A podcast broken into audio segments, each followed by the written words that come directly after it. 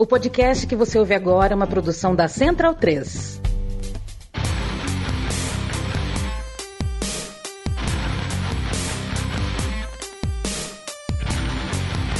Começa agora o Xadrez Verbal. Bom crepúsculo, ouvintes da Central 3. Está começando mais uma edição do Xadrez Verbal, a sua revista semanal de política internacional em formato podcastal. Meu nome é Matias Pinto e, como sempre, estou ao lado dele, meu amigo e companheiro Felipe Nobre Figueiredo, o homem por trás do tabuleiro. Olá, meu caro Matias, olá a todos os nossos ouvintes, todo mundo que nos ouve, nos prestigia, nos divulga, nos tolera, nos ama, nos deseja, diz que nos odeia, mas não nos tira do ouvido. Chegando aí o programa pré-carnaval. Estamos gravando esse programa novamente na quinta-feira à noite, tá? Quinta-feira, dia 8 de fevereiro. Uh, esse programa talvez tenha uma logística um pouco complicada, porque uh, a Silvia, né, lá em Buenos Aires, está passando por um problema de acesso à energia elétrica, né, cortesia da Enel deles. Não sei qual é o nome. É a Edenor. Então é possível que a gente grave hoje mais tarde.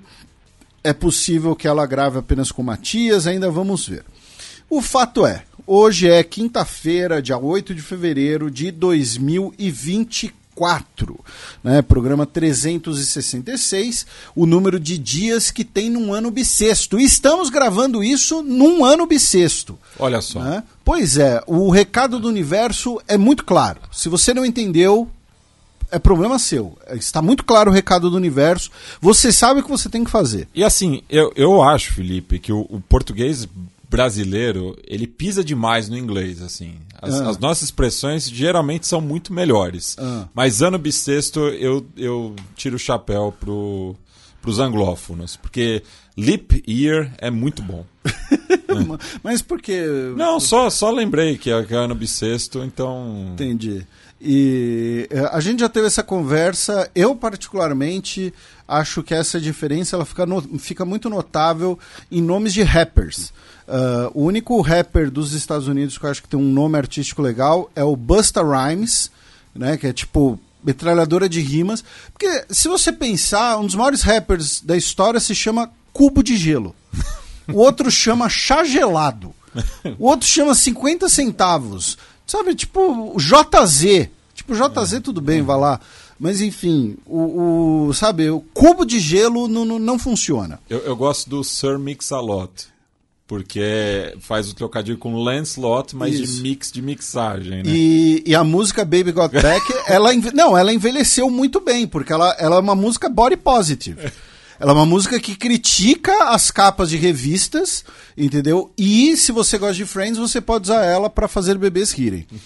E antes da gente começar, meu caro Matias, né? A gente aqui estamos aqui batendo esse papo, mas a gente vai repetir esses recados mais para frente, né, quando chegar mais perto. Mas nessa semana, tá, gente? Nós tivemos a notícia do nosso querido Iclis Rodrigues, né, do lançamento do livro dele, baseado no doutorado dele, né, o livro O Dia D, como a história se tornou um mito, uh, pela editora Contexto. E uh, teremos lançamento no dia 16 de março, tá? Aqui em São Paulo, no Conjunto Nacional, na livraria Drummond, às 15 horas.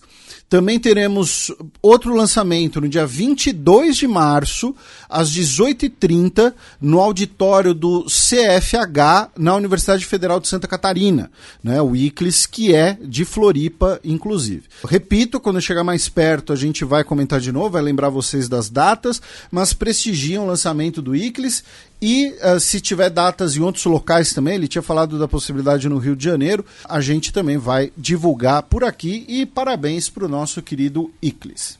Bem, passemos agora para o primeiro bloco do Giro de Notícias.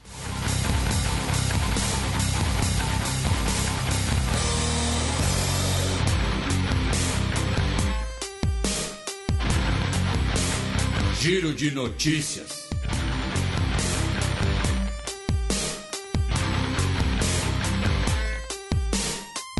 Notícia do domingo passado, dia 4 de fevereiro.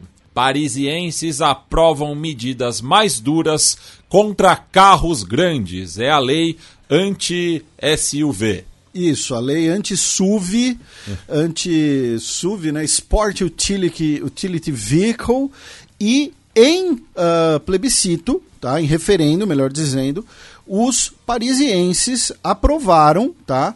Por larga maioria, o voto do sim tá? para eh, medidas mais rígidas para proprietários de carros grandes. Tá? Uh, dentre as medidas estão uma, uma velocidade máxima menor na região do centro, tá? e uh, valores de impostos mais caros, e também valores de estacionamento mais caro. Tá? Então é o seguinte: um carro grande para ficar estacionado na região central da capital Paris por seis horas vai custar 225 euros, o que vai dar aí mais ou menos 1.200 reais. Sim, 1.200 reais de estacionamento. Tá? Uh, essas medidas muito provavelmente serão contestadas na justiça depois. Né? Você tem um debate hoje, inclusive teve né, um debate, inclusive na, na televisão francesa, uh, sobre a justificativa, a legitimidade melhor dessas eventuais medidas, já que o comparecimento eleitoral nesse referendo foi bastante baixo. Tá? Apenas 5,7% dos eleitores parisienses se apresentaram e desses 54,5% votou a favor da medida. De qualquer maneira, considerando que estamos falando de uma das principais cidades do mundo, uma das cidades mais conhecidas do mundo, que vai sediar os Jogos Olímpicos em breve, né, certamente é um tipo de discussão que também vai uh, repercutir, reverberar e ser exportado por outros locais. Né? Gostaria que São Paulo. pois é, né? mas acho muito difícil. Né? Uh, São Paulo já não tem. Né? Você tem resistência, inclusive, sobre aquela ideia né, de pedágio urbano, né, que você tem em Londres, por exemplo. Uh, eu, eu, vou ser meio babaca agora, mas. Uh, o, tem uma cidade que fiquei mais espantado ainda com o tamanho dos carros, que foi Nova York. E assim, a gente está falando de Nova York, a gente não está falando do interior dos Estados Unidos. Cara, parece que lá é proibido um carro ter um tamanho razoável. Lá não existe o carro hatch, por exemplo. Lá é tudo SUV, é tudo, tudo picape, tudo furgão, é bizarro. E isso porque é uma cidade que é, a cultura do carro não é tão forte assim. Isso, né? e o estacionamento lá é caro pra caramba. É. Tá? Também tem essa. Uh, a gente vai aproveitar passar por algumas notícias europeias aqui, meu caro Matias. Começando pelo fato de que no último sábado, dia 3, tivemos uma manifestação salazarista contra a imigração e a islamização em Portugal, porém, apenas cerca de 200 pessoas participaram do ato. Já na Espanha, grupos feministas estão criticando a nomeação do país para o popular Eurovision, né, que já comentamos aqui, certamente vamos comentar de novo em breve. Uh, por quê? Porque o, o grupo né, que vai participar, na verdade, é uma, é uma dupla que se chama Zorra, que nem o antigo programa de, de, de humor zoado que tinha no Brasil. Só que Zorra é em alguns locais uh, na Espanha utilizado como um termo ofensivo para mulheres. Tá? Um termo análogo à prostituta né, em algumas regiões, e por isso alguns grupos feministas estão questionando a indicação e pedindo até mesmo que o governo eventualmente se pronuncie e intervenha, já que as candidaturas elas são apoiadas sempre, de, de praticamente todo Eurovision, né? São apoiadas pelos ministérios da cultura, que ajudam a subsidiar as produções e as viagens. Uh, então tem essa discussão também. Lembrando que Zorra é o feminino da raposa, né? No, no caso, na língua espanhola e a Espanha que tem né, o, o, outros episódios né, é, relativos ao Eurovision bem marcantes, né, como por exemplo o caso do Juan Manuel Serrat, que foi né, é, vencedor da, da classificação é, do seu país, mas não pôde cantar em catalão porque ainda é, era a ditadura franquista, né? É, e você tem que cantar no, nos idiomas oficiais, é. né? Um, ou inglês. Tem muita gente, inclusive, que canta em inglês para tentar conseguir né, uma, um alcance maior. Uh, de lá nós vamos para os Países Baixos, meu caro Matias, onde o Gert Wilders, né, o Gert Wilders, uh, o líder da extrema-direita que ficou em primeiro lugar nas últimas eleições, ficou um pouquinho mais longe né, de se tornar o novo primeiro-ministro do seu país, já que o partido do novo contrato social, né, que na época a gente né, comentou aqui no, nas eleições, é o partido né, aquele que usa aquele discurso né, de nem de direita nem de esquerda para frente, né, um partido uh, sem ideologias definidas, enfim, uh, o partido abandonou as conversas de formação de uma coalizão. Tá? Então, agora, o, a única oportunidade que resta para o Gert Wilders é um eventual governo de minoria, né, muito frágil no parlamento. E a partir de agora ele começa, inclusive, também a correr contra o tempo. Né, porque eh, daqui a algumas semanas, se ele não conseguir formar uma coalizão, vão dar a chance para o segundo colocado das eleições, e aí nós temos aquela possibilidade daquela frente ampla né, que nós mencionamos aqui no programa. Uh, depois, na Hungria, a Comissão Europeia afirmou que vai entrar com novas ações legais contra o governo húngaro, tá? devido ao que a Hungria batizou de Lei da Soberania, né? que na verdade seriam uh, políticas frontalmente contra os pilares da União Europeia, né, e que seriam também violações do princípio democrático da Carta da União Europeia. Notícia da segunda-feira passada, dia 5 de fevereiro. Inteligência artificial ajuda a ler pergaminho enterrado quando Vesúvio entrou em erupção diversos pergaminhos né, que ficaram enterrados e estão com a parte exterior queimada, né, que foram encontrados em Pompeia uh, por conta, né, e ficaram nessa condição, obviamente, né, devido à erupção do Vesúvio no ano 79. Nós tivemos, a gente comentou um tempo atrás, né, do projeto que, inclusive, acho que a Tupá estava aqui com a gente naquela ocasião, uh, da leitura desses pergaminhos com a ajuda de inteligência artificial né, e eles serem uh, mapeados né, uh, de maneira 3D, né, sem você precisar abrir o pergaminho, sem você precisar sequer encostar nele. Até porque, se a gente olhar a foto tá? Considerando, por exemplo, eu e o Matias, a gente é formado em história, mas a gente não é especialista em, em papiro, não somos arqueólogos. Se você olhar a foto, você vai pensar que é um, um, objeto queimado. Você não vai nem dizer, ah, isso aqui é um pergaminho, isso aqui é um texto. Tá? Um, uma pessoa leiga que não é dessa área muito específica nem perceberia que é um pergaminho. Uh, então você teve esse processo de, de, de mapeamento né, uh, deles por fora e a leitura né, foi feita agora via inteligência artificial. E agora, essa semana, publicaram né, os vencedores, inclusive, do projeto Vesuvius Challenge 2023, né, que foi o primeiro grupo que apresentou os primeiros resultados de leitura com ajuda de inteligência artificial. Então, assim, primeiro, a equipe vencedora, que vai inclusive receber uma bolsa de 700 mil dólares, é formada por Youssef Nader, Luke Farritor e Julian Schillinger. Tá? Uh, no caso, o Youssef Nader é um estudante de PhD uh, egípcio em Berlim. Tá? O Luke, ele, né, Luke Farritor, ele é de Nebraska e ele é estagiário na SpaceX. E o Julian Schillinger é um estudante de robótica em Zurique. Só que uma coisa interessante, meu caro Matias, é agradecer ao nosso ouvinte Bruno Messias, que trouxe essa informação para a gente. A equipe que foi em segundo lugar é uma equipe brasileira.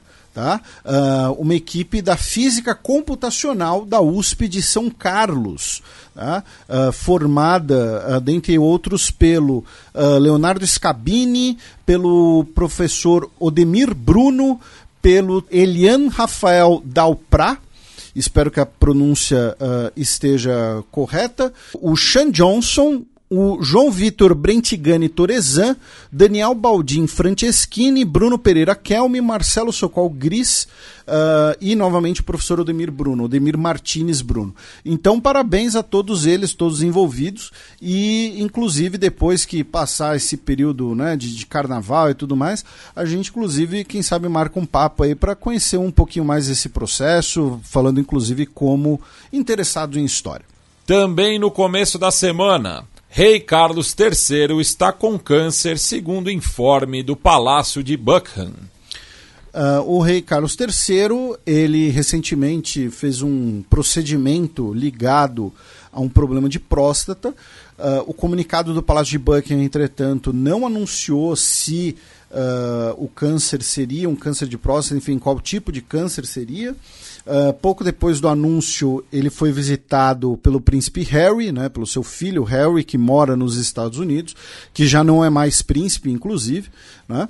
Uh, e que virou um problema social nos Estados Unidos. Pois é, imigrante, né? Imigrante desempregado. desempregado né? Uh, absurdo isso. E, enfim, então tivemos essa, a, esse anúncio né, de que uh, o rei Carlos III está doente com câncer. Uh, porém, repito, não foram dados detalhes sobre tratamento, a gravidade, sobre gravidade é, etc. Então, então, qualquer pessoa que for ficar fazendo conjecturas, inclusive do impacto político disso, são apenas conjecturas, tá? Informação mesmo é muita pouca coisa. Mas do jeito que os ingleses gostam de apostar, já deve estar tá rolando aí uma cotação. Né? Ah, já deve ter cotação para caso ah, ele seja afastado, para enfim, para se ele sobreviva, exatamente, ou não, enfim. E falando em aposta, né, o Rishi Sunak apostou mil libras com o Piers Morgan, né, aquele jornalista babaca, é, em relação ao sucesso do plano dele né, de deportar é, pessoas que pedem asilo político no Reino Unido de serem é, enviados para Ruanda. Né? Muito de bom gosto, é, né? eu acho, inclusive. É, é uma coisa meio. Como, como é que é o nome do, do, do jogo do Lula lá, a série coreana? É, Round ah, Six. É, é, Round Six. Round Six, é. né? Do tipo, olha só, aposto com você que essas pessoas em situação de vulnerabilidade vão se ferrar. Né? É basicamente isso.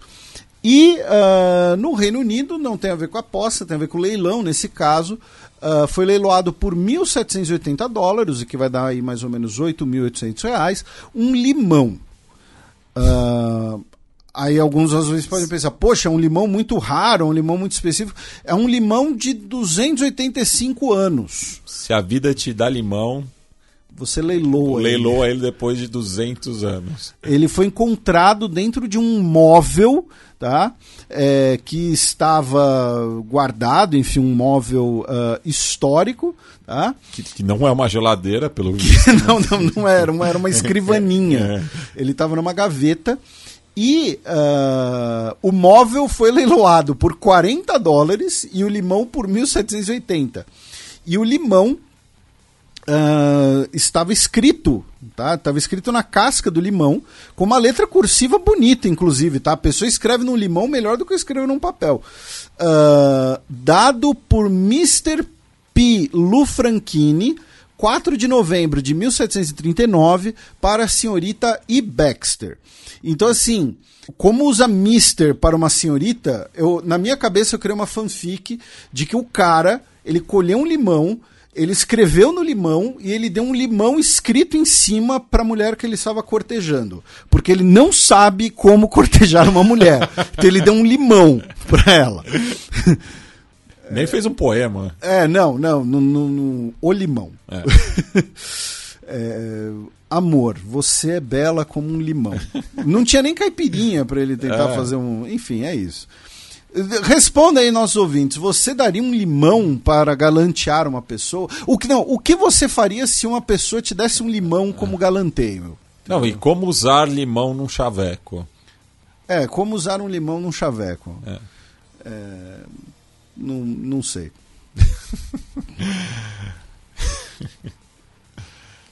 Notícia da terça-feira passada, dia 6 de fevereiro. Não usar máscara contra a Covid-19 não é um direito de liberdade de expressão, segundo um tribunal dos Estados Unidos. A gente vai ter dois momentos aqui de notícias dos Estados Unidos, essas, essas agora mais gerais e outra ligada às eleições. E muitas pessoas né, nos Estados Unidos e também aqui no Brasil uh, durante a pandemia, mas não só durante, falava: Ó, oh, não, não uso a máscara porque é meu direito. Eu tenho o direito de não usar máscara porque é liberdade de expressão, não sou obrigado a usar máscara. E o que aconteceu? Durante a pandemia, residentes tá, da região de Nova Jersey, mais especificamente de Freehold and Cranford, se recusaram a usar máscaras protetoras durante encontros da administração escolar da região. Essas pessoas, na época, elas foram detidas, né? Uh, porém, elas afirmaram que uh, não estavam usando máscaras porque era o direito delas. Tá? É, isso ocorreu no início de 2022, tá? quando as máscaras ainda eram obrigatórias no Estado. E aí você teve né, uma queda de braço entre essas pessoas e as autoridades no judiciário, e aí agora uma corte federal de apelação, tá? ou seja, não é um, um juiz de primeira instância, o caso já estava na justiça, um juiz, uma corte federal de apelação, dizendo, é, disse que é, usar, né, não usar as máscaras não era uma questão de liberdade de, de expressão. Tá? Uh, abro aspas. Uh, uma questão que acompanha processos como esse é se a primeira emenda dá o direito de recusa de, do uso de uma máscara protetora como requerido por ordens válidas de se, segurança sanitária. É, ordenadas durante uma emergência de saúde pública reconhecida. Como todas as cortes que uh, abordam esse assunto, concluímos que não há ligação. Pessoas céticas são livres para, e assim fizeram, manifestar sua oposição por diversos meios, mas desobedecer um requerimento de uso de máscaras não é um deles. Uma pessoa não pode, por exemplo, se recusar a pagar impostos para expressar a sua crença de que imposto é roubo. Nem pode se recusar a usar um capacete de motocicleta como um protesto contra uma lei estadual requerindo isso, né, eh, que requira o uso de, de capacete. Um, Ainda falando em outras notícias uh, dos Estados Unidos, meu caro Matias, né, no último domingo, dia 4, em Las Vegas, nos Estados Unidos, o Joe Biden estava discursando né, uh, em um evento de campanha. Tá?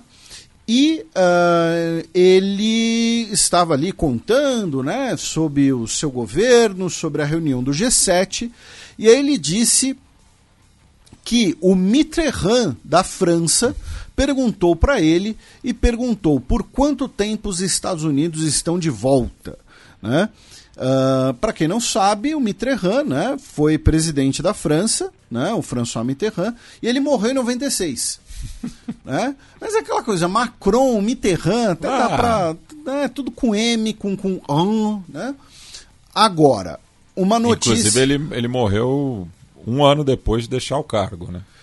Agora, né, aí muita gente né, já se fala há muito tempo que o Joe Biden já está bastante idoso, que ele já estaria mostrando sinais de, de senilidade e tudo mais.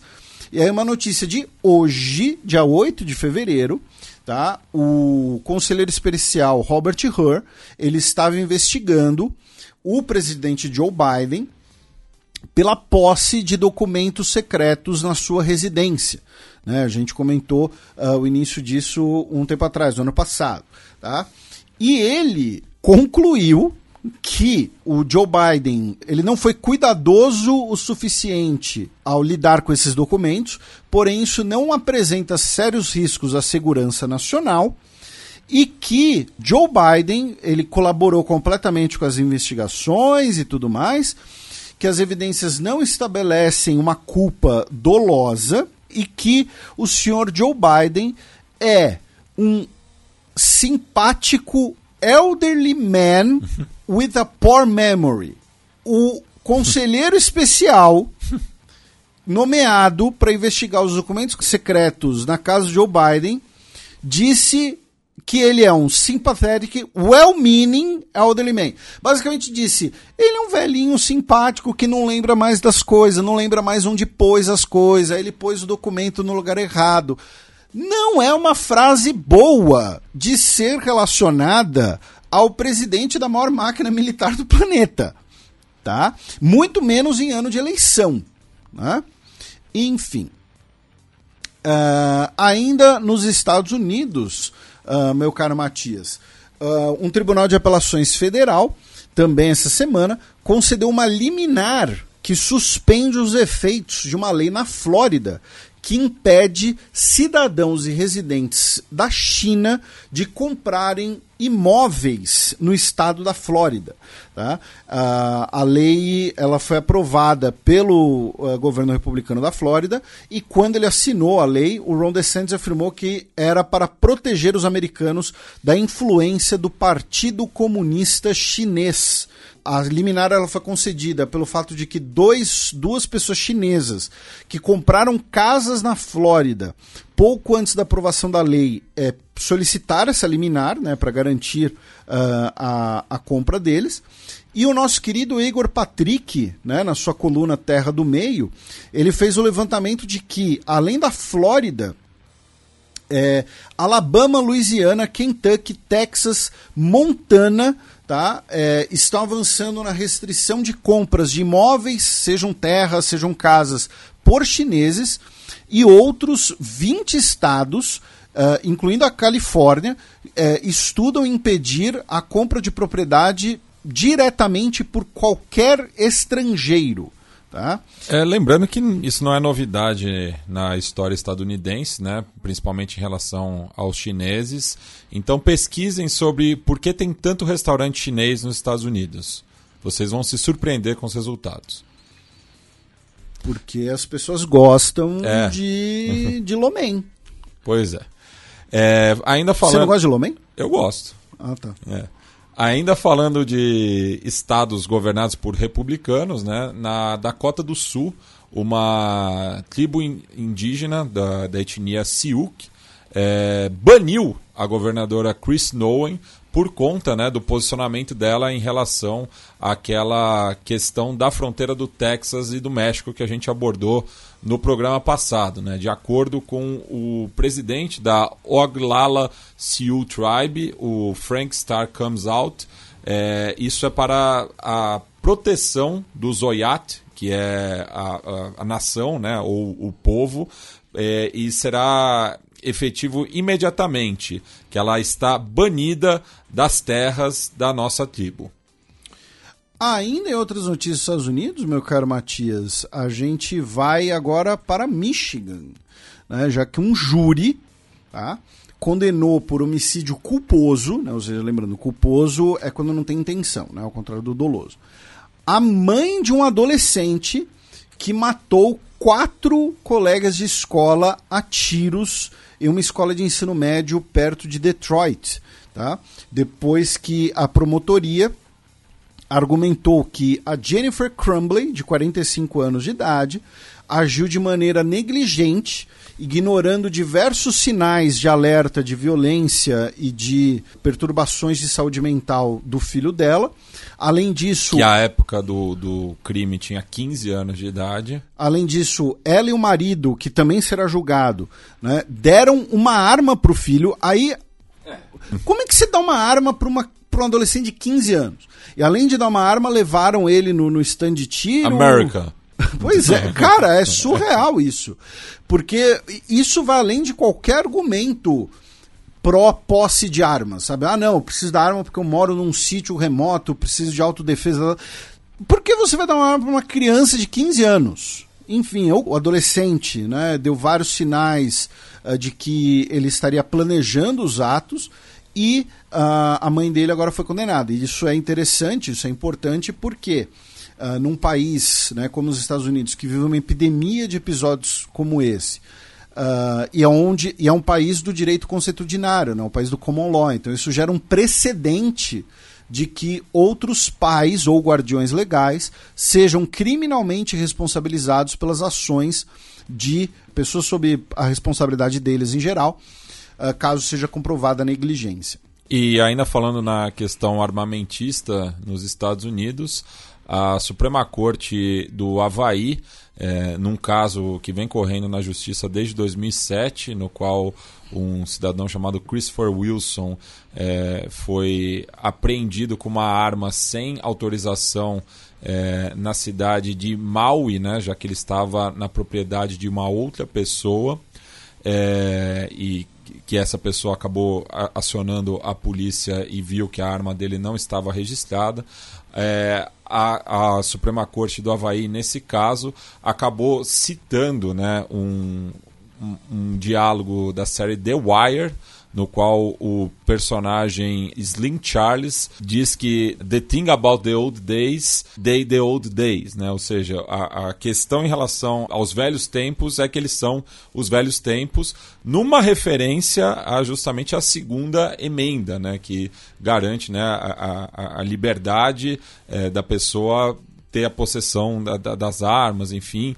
E no, no, no caso, daí também é, dispara, com perdão do trocadilho, para a Suprema Corte dos Estados Unidos, que vem né, é, aumentando né, o, o, o, os direitos né, das pessoas é, que possuem armas. E, nas palavras né, do, do Todd Edens, né, que escreveu essa peça, isso vai contra o espírito do Aloha também, fazendo é, justamente uma citação aí a, a identidade havaiana, né? E também garantindo, né, dentro de um sistema federalista como é dos Estados Unidos, a liberdade de decisão é, dos havaianos. E lembrando que o, no Havaí que roubaram o sinal que era feito pelo Ronaldinho Gaúcho, Sim, né, o, com o o indicativo e o dedão. Roubaram do Ronaldinho esse sinal que por sua vez tem a ver com o MC Bin Laden, e a gente agora vai falar de Big Brother. te, teve um ouvinte que ficou bravo que a gente fez uma brincadeira de Big Brother. Ele disse que, que ele não espera isso da gente. Bem, não, não, não tenha grandes esperanças com, comigo e com o Felipe. Eu falo isso para minha mãe há muito tempo. E finalmente, nos Estados Unidos, a Boeing verificou que cerca de 50 aviões 737 MAX que ainda não haviam sido entregues estavam com problemas de perfuração na fuselagem, né? E que essa investigação, né, que detectou esse problema, é consequente do acidente recente com o avião da Alaska Airlines, né, na qual uma janela de emergência uh, estourou né, durante um voo né, e gerou uma situação de bastante pânico. Nós já tivemos acidentes fatais também com esse modelo de avião, é importante lembrar, né, um na Indonésia e outro uh, na Etiópia, né? aquele da Etiópia, inclusive, salvo engano, foi com mais mortos. Uh, então a, a Boeing anunciou que fez esse, esse reparo nos aviões que ainda não foram entregues e que uh, vai monitorar eventuais uh, aviões que já foram entregues. Bem, passemos agora para a coluna aberta na qual eu e o Felipe daremos uma volta pelo continente mãe.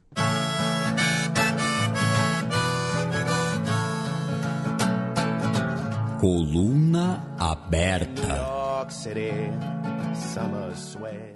Presidente do Senegal adia eleições horas antes do início oficial da campanha. Então, meu caro Matias, teremos aqui o nosso primeiro bloco de giro pela África esse ano, aqui no Xadrez Herbal, devido a principalmente duas notícias. Né? E uma delas é essa: né? um anúncio do presidente Macky Sall do adiamento indefinido das eleições que estavam previstas para 25 de fevereiro.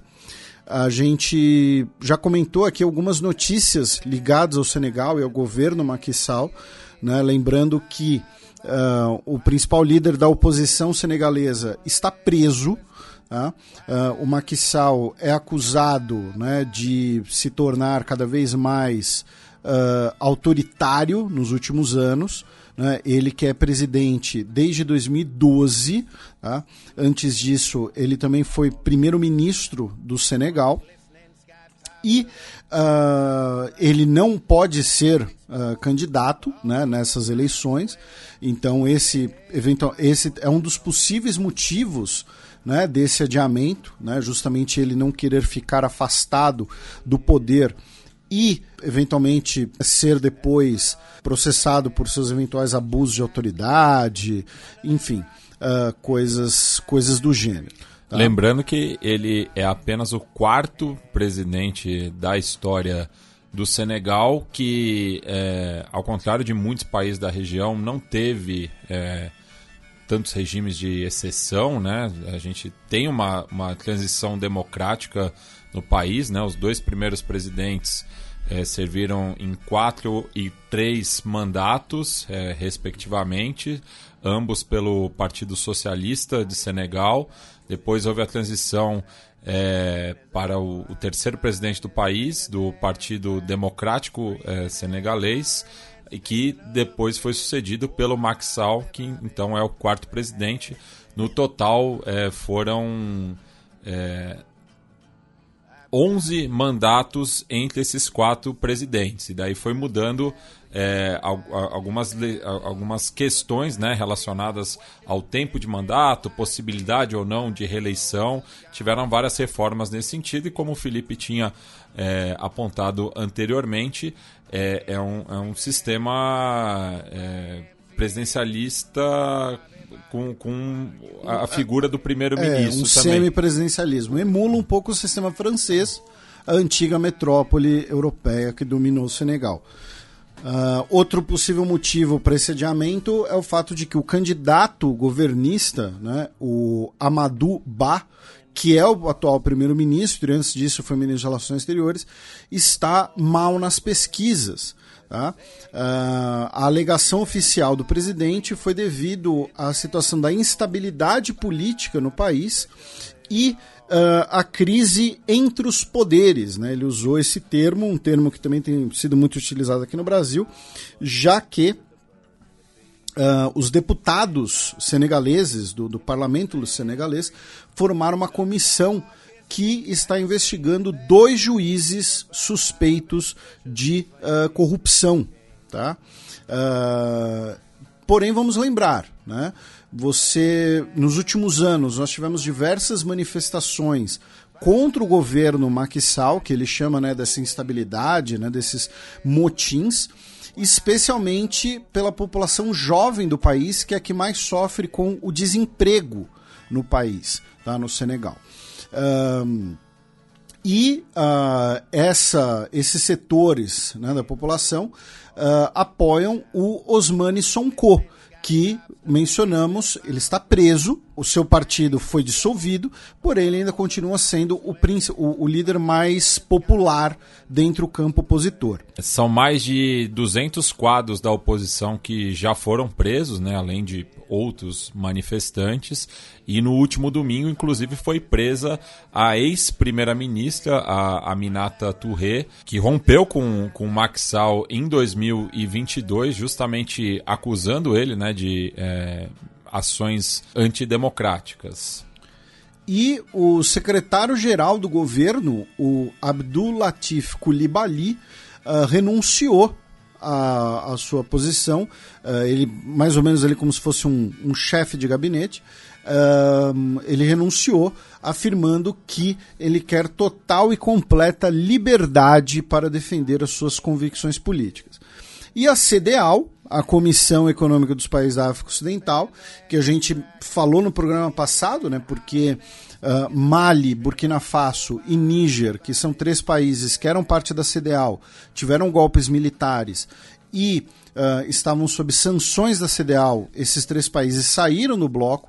A CDAO, que inclui o Senegal, uh, expressou suas preocupações sobre as circunstâncias do adiamento das eleições e pediu que o governo senegalês rapidamente apresente um calendário para eleições livres e justas. Então, é uma deterioração, mas que não é exatamente uma surpresa, né? Porque, repito, a gente infelizmente, já fizemos vários comentários aqui. Já tivemos mortos nessas manifestações no Senegal também. Então, são esses vários pequenos motivos né, que vão se somando e criam esse contexto geral, esse contexto maior sobre o Senegal. Com o adiamento indefinido, Uh, os deputados uh, chegaram a comentar né, um adiamento de seis. Alguns deputados, né, os deputados governistas, uh, falaram que seria, poderia ser adiados por seis meses para então o dia 25 de agosto. Né?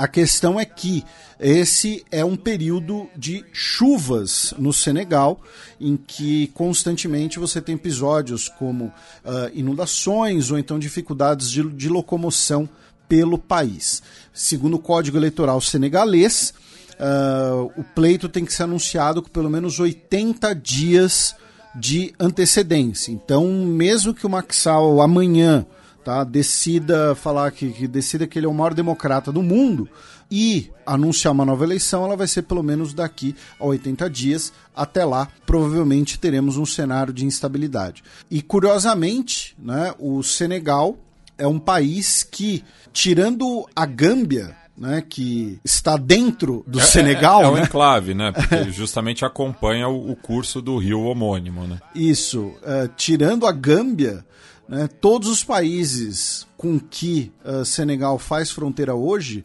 uh, estão sob governos militarizados. Né? incluindo o Mali, que a gente acabou de mencionar. É, e, inclusive o, o Senegal, é, parte do território está localizado na região do Sahel, que é, é essa região que tem enfrentado essa grande instabilidade é, nos últimos anos. A gente tem repercutido aqui no programa, né? A gente até tinha comentado, né, que é, do da Guiné até o Sudão a gente consegue fazer uma faixa é, de países que tiveram golpes ou tentativas de é, nos últimos anos. E existe um outro, um outro elemento né, nessa, nessa decisão, nesses, nesses cálculos, que é o fato de que o Maquissal, teoricamente, nos últimos anos, né, uh, teria se tornado mais próximo da Rússia. Né, até por conta da situação no, uh, uh, nos países vizinhos. Tá?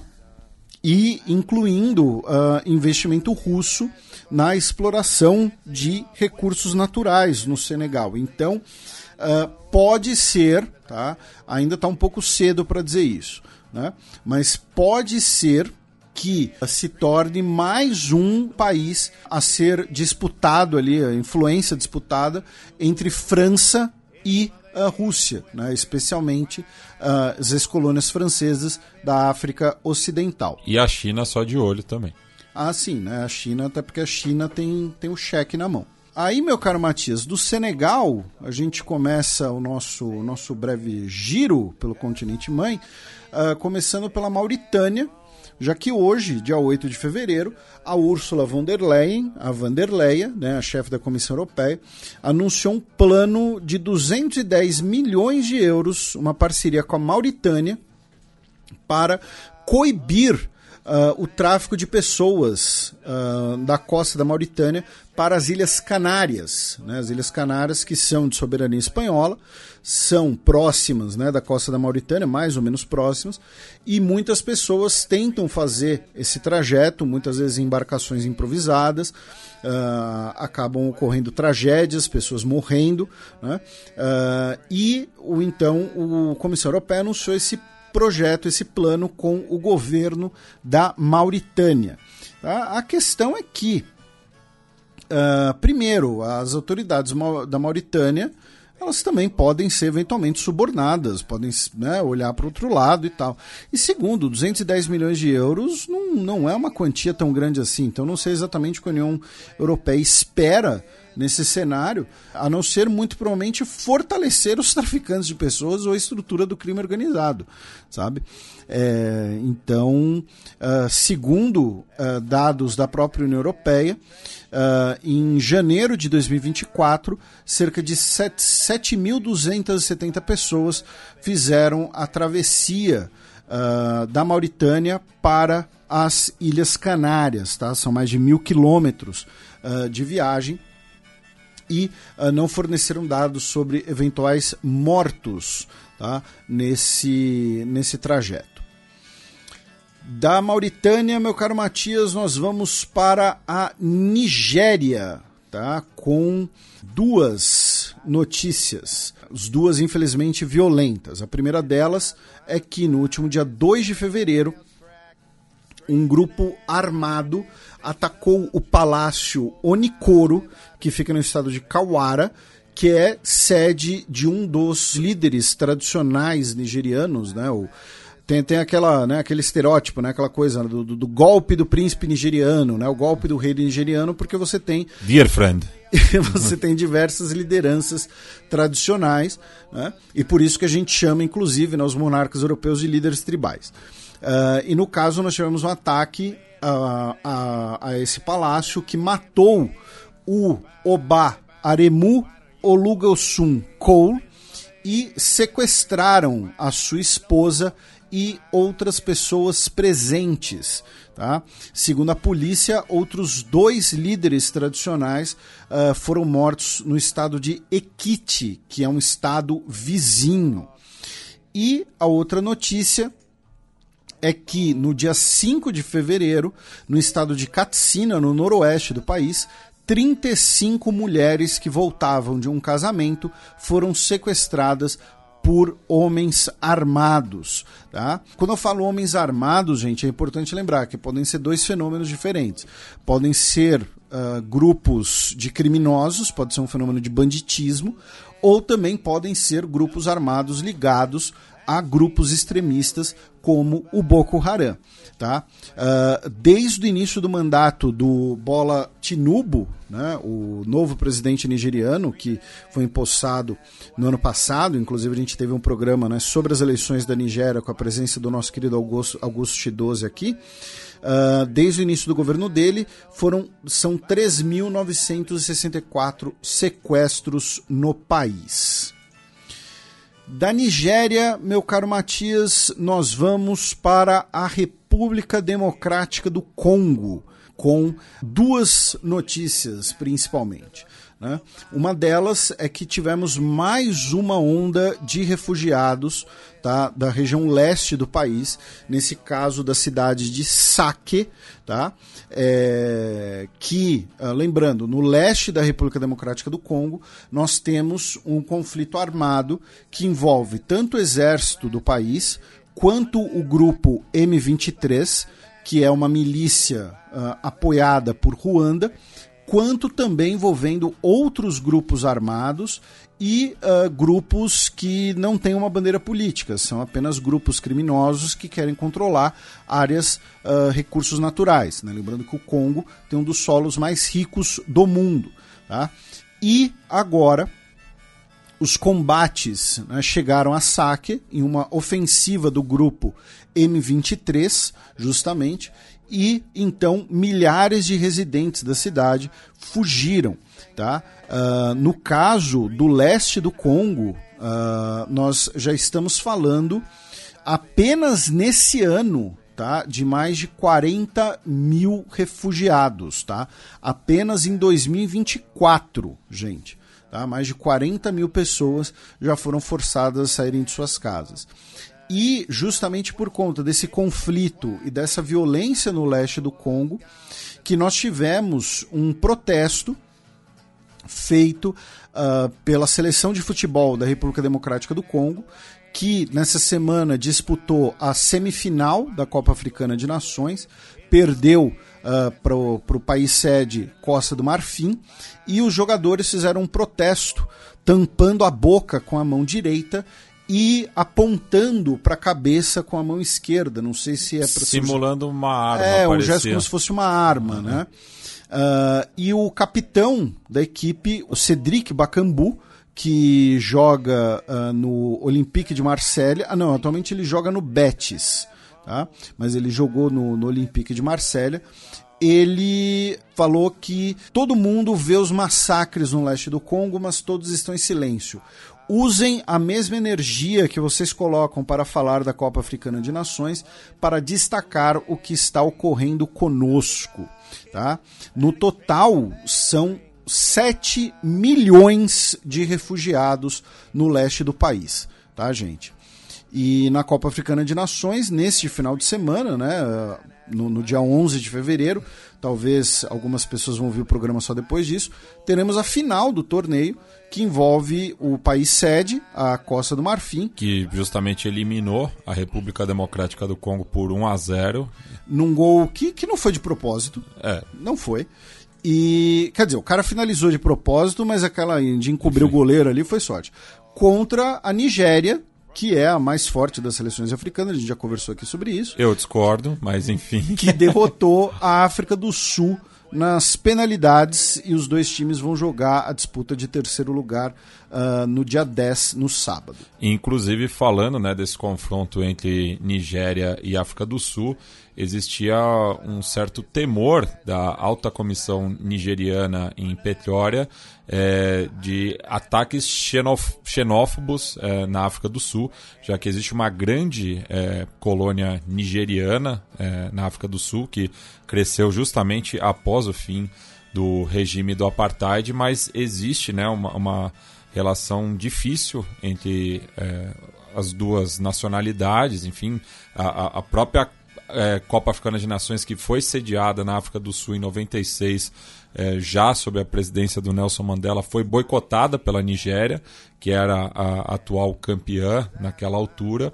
E por outro lado, o Departamento de Relações é, Internacionais e Cooperação da África do Sul disse que é, esse temor é, da, da, alta comissão nigeriana em Pretória seria algo exagerado, né? Porque não, assim, meio passando um pano, assim, que não seria para tanto, né? E as estimativas são de que cerca de 30 mil é, nacionais nigerianos vivam na África do Sul atualmente, né? Então, é, felizmente não tivemos né, registros de nenhum confronto, mas ficou essa questão pendente no ar. E como o próprio comediante sul-africano Trevor Noah já definiu, sempre que os Bafana Bafana perdem, a xenofobia cresce. e aproveitar né, que a gente está falando de esporte, mandar um abraço e um parabéns para os nossos amigos e parceiros do Ponta de Lança, né, um podcast né, dedicado ao continente africano e uh, que eles, inclusive, né, o Luiz Fernando uh, trabalhou, né, comentando jogos na Band. O Marcos também. O Augusto Chidozi fez uh, um comentário na Band antes do jogo da Nigéria. Então, um abraço aí para todos eles, parabéns pelo trabalho, né? E, e, sigam, sigam em frente. Inclusive, a informação do protesto foi viu pessoal do Ponta de Lança. Aí, meu caro Matias, nós vamos para a Namíbia já que no último dia 4 o presidente do país, o então presidente do país, o Raj Gengob, uh, faleceu. Ele era o presidente da Namíbia desde 2015. Né? Ele estava internado né, uh, para um tratamento de câncer. Uh, depois o, o câncer uh, retornou, enfim, ele estava internado na capital Windhoek e faleceu no último dia 4 de fevereiro. Tá? Uh, ele era um educador, ele era um professor de, de, de ofício. Né? Uh, ele, inclusive, foi educado uh, inicialmente na África do Sul, né? no período do apartheid. Né? Ele que era um homem negro, tá?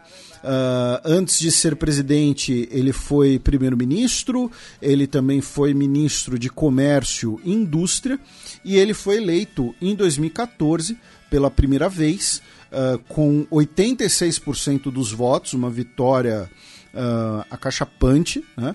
Depois foi reeleito como presidente e ele é uma, uma liderança importante nos últimos anos na Namíbia, justamente como parte desse processo de abertura política do país. Né? A Namíbia, que ela não apenas ela tinha um regime de segregação, mas a Namíbia era parte da África do Sul. Ela era dominada pela África do Sul, se torna independente em 1990. E ele era né, da Organização Popular do Sudoeste Africano, que é o nome antigo da Namíbia, o nome da Namíbia como colônia alemã, né? Uh, que era antigo sudoeste africano, justamente. E ele era líder da Organização Popular do Sudoeste Africano, que foi fundada na clandestinidade, né? E uh, como uma entidade para representação uh, das pessoas negras. Ela foi fundada como um grupo socialista no contexto da Guerra Fria, era uma guerrilha, inclusive né, tinha, tinha o seu braço armado, melhor dizendo. Né, não, não, não, é, não é que era uma guerrilha, mas tinha o seu braço armado né, na luta contra o regime de segregação. Lembrando que a gente já falou um pouco aqui da história da Namíbia no programa 258, para quem quiser ouvir. Naquela ocasião foi porque a Alemanha reconheceu os dois genocídios que praticou na Namíbia, né, contra os Herero e contra os Nama. E nós tivemos o anúncio, né, como disse, infelizmente, do falecimento do presidente. Ele tinha 82 anos de idade. Foi sucedido pelo seu vice, porém, teremos eleições esse ano na Namíbia. E aconteceu uma coisa curiosa que é a Namíbia não possui um procedimento institucional, institucionalizado para a morte do chefe de Estado, para a morte do chefe de Estado durante seu mandato. Então, uh, você ainda não teve nenhum funeral dele. Né? Uh, o país ainda está sob luta oficial. Tá? O presidente, repito, o vice-presidente assume e vai servir o mandato, uh, a conclusão do mandato dele, que acabaria no dia 21 de março de 2025. Por esse ano nós já teríamos eleições na Namíbia, de qualquer maneira. Então, teremos as eleições após o falecimento dele. Uh, falando em eleições, uh, antes de você passar pelas, pelas notícias finais, meu caro Matias, só para. Toda vez que a gente fez pela primeira vez um bloco regional aqui, a gente mencionou as eleições do ano, né? Então, esse ano, na África, para destacar, uh, nós teremos no dia 15 de julho eleições em Ruanda, para presidente e legislativo, né? Ruanda, onde o Paul Kagame manda e desmanda desde a década de 1990. No dia 9 de outubro, presidente e legislativo em Moçambique. No dia 13 de novembro, teremos eleições tanto na Somalilândia, né, que é aquele território separatista da Somália que recentemente assinou aquele acordo com a Etiópia, e também eleições para presidente e Assembleia Nacional na Namíbia, que a gente acabou de falar.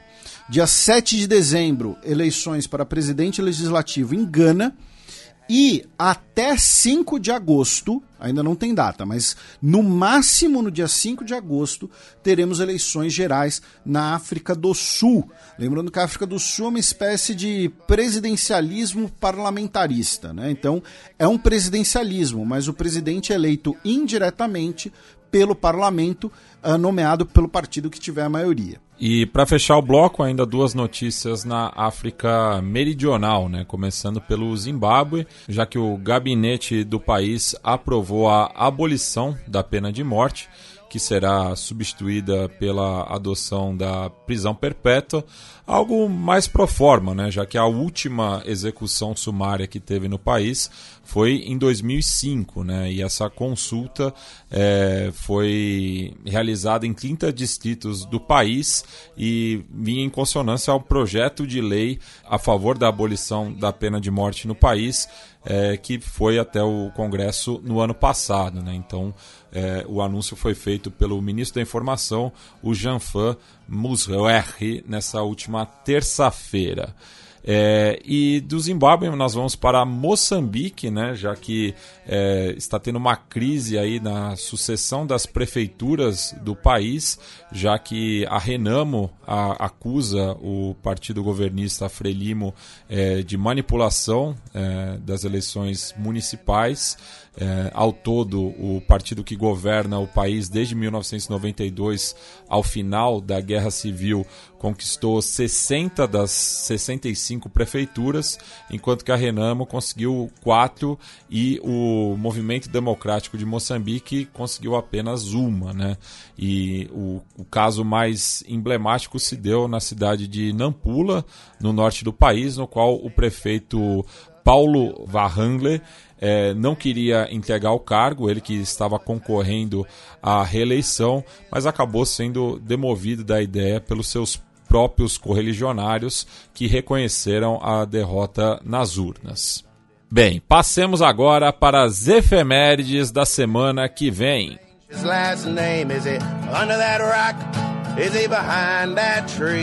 Oh, Bobby, Bobby, where can you be?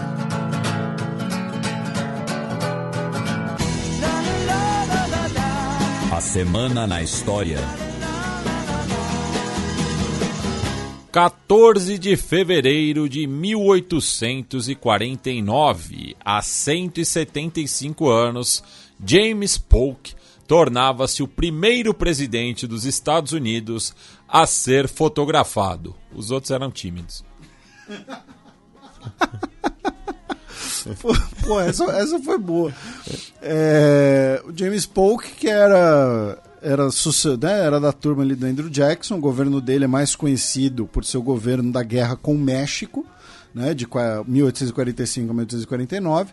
Porém, uh, ele tem esse, né, essa curiosidade de ser o primeiro presidente a ter sido fotografado, porque os outros ainda não tinham fotografia.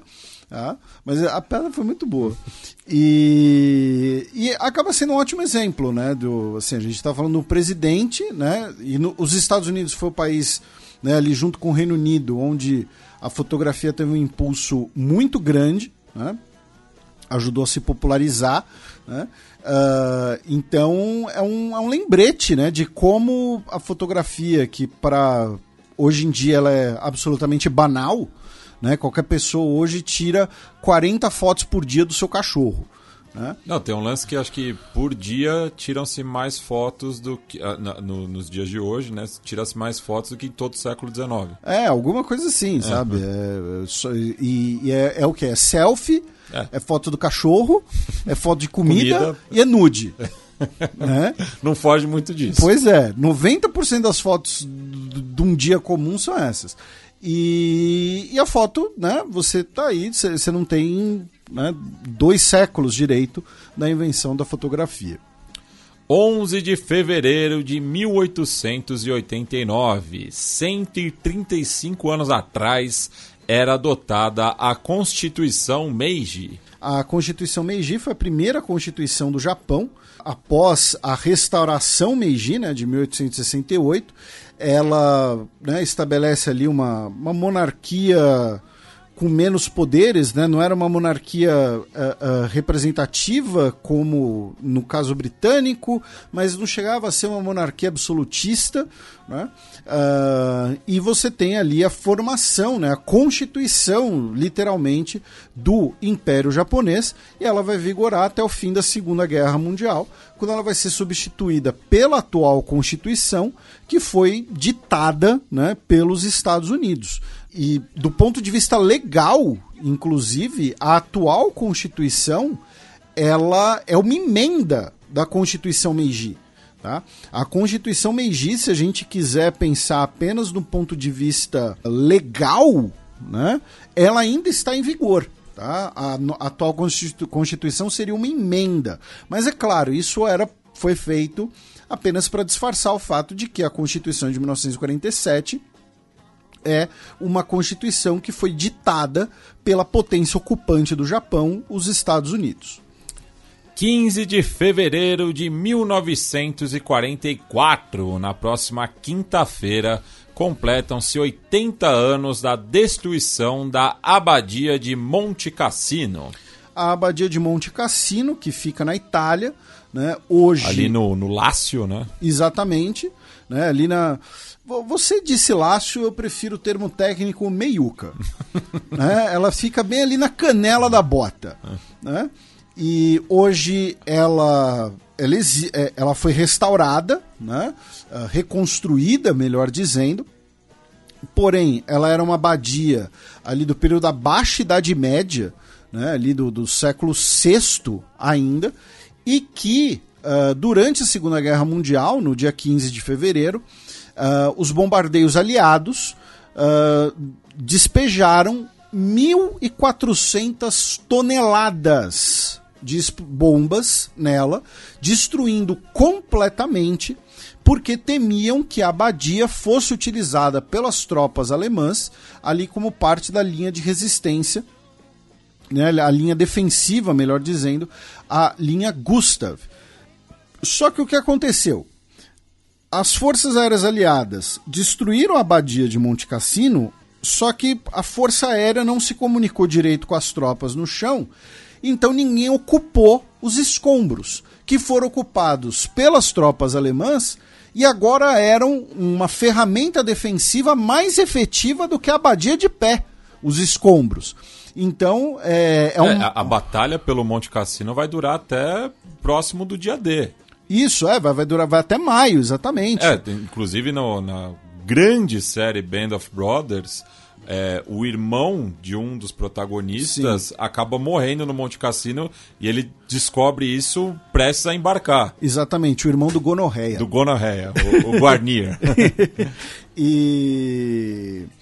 Então você foi uma das grandes burrices dos aliados do ponto de vista estratégico e você tem uma discussão, né? Aí tem toda aquela discussão, né, de que ah, não existe crime de guerra se você venceu a guerra e tal. Se a destruição da abadia poderia ser classificada como um, crime de guerra, porque ela era um patrimônio histórico, era uma abadia medieval. Por sorte, parte do patrimônio dela não foi destruído porque os alemães já tinham saqueado. Tá? então, parte do patrimônio ali de pinturas e tudo mais se preservou. E foi um dos poucos momentos em que a, a Santa Sé se pronunciou sobre a guerra. Né? A Santa Sé uh, via ali um, um, um, cardeal, não vou me lembrar agora, obviamente, o nome dele, é um assessor do, do Papa, é, protestou contra a destruição da abadia. Uh, repito, hoje a abadia está lá, você pode visitar, enfim, mas é uma reconstrução, principalmente, e salvo engano, tem, um, tem uma parte que nem reconstruída foi. Né? Então, é um dos marcos ali da, da, da, guerra na Itália durante a Segunda Guerra Mundial. E as tropas brasileiras não participam da Batalha de Monte Cassino. É, tá? Monte Castelo. Isso, né? não confundam. É, a primeira sílaba é a mesma. Por falar em crime de guerra, passemos agora para o match no qual eu e o Felipe seguimos observando o sempre complicado tabuleiro do Oriente Médio.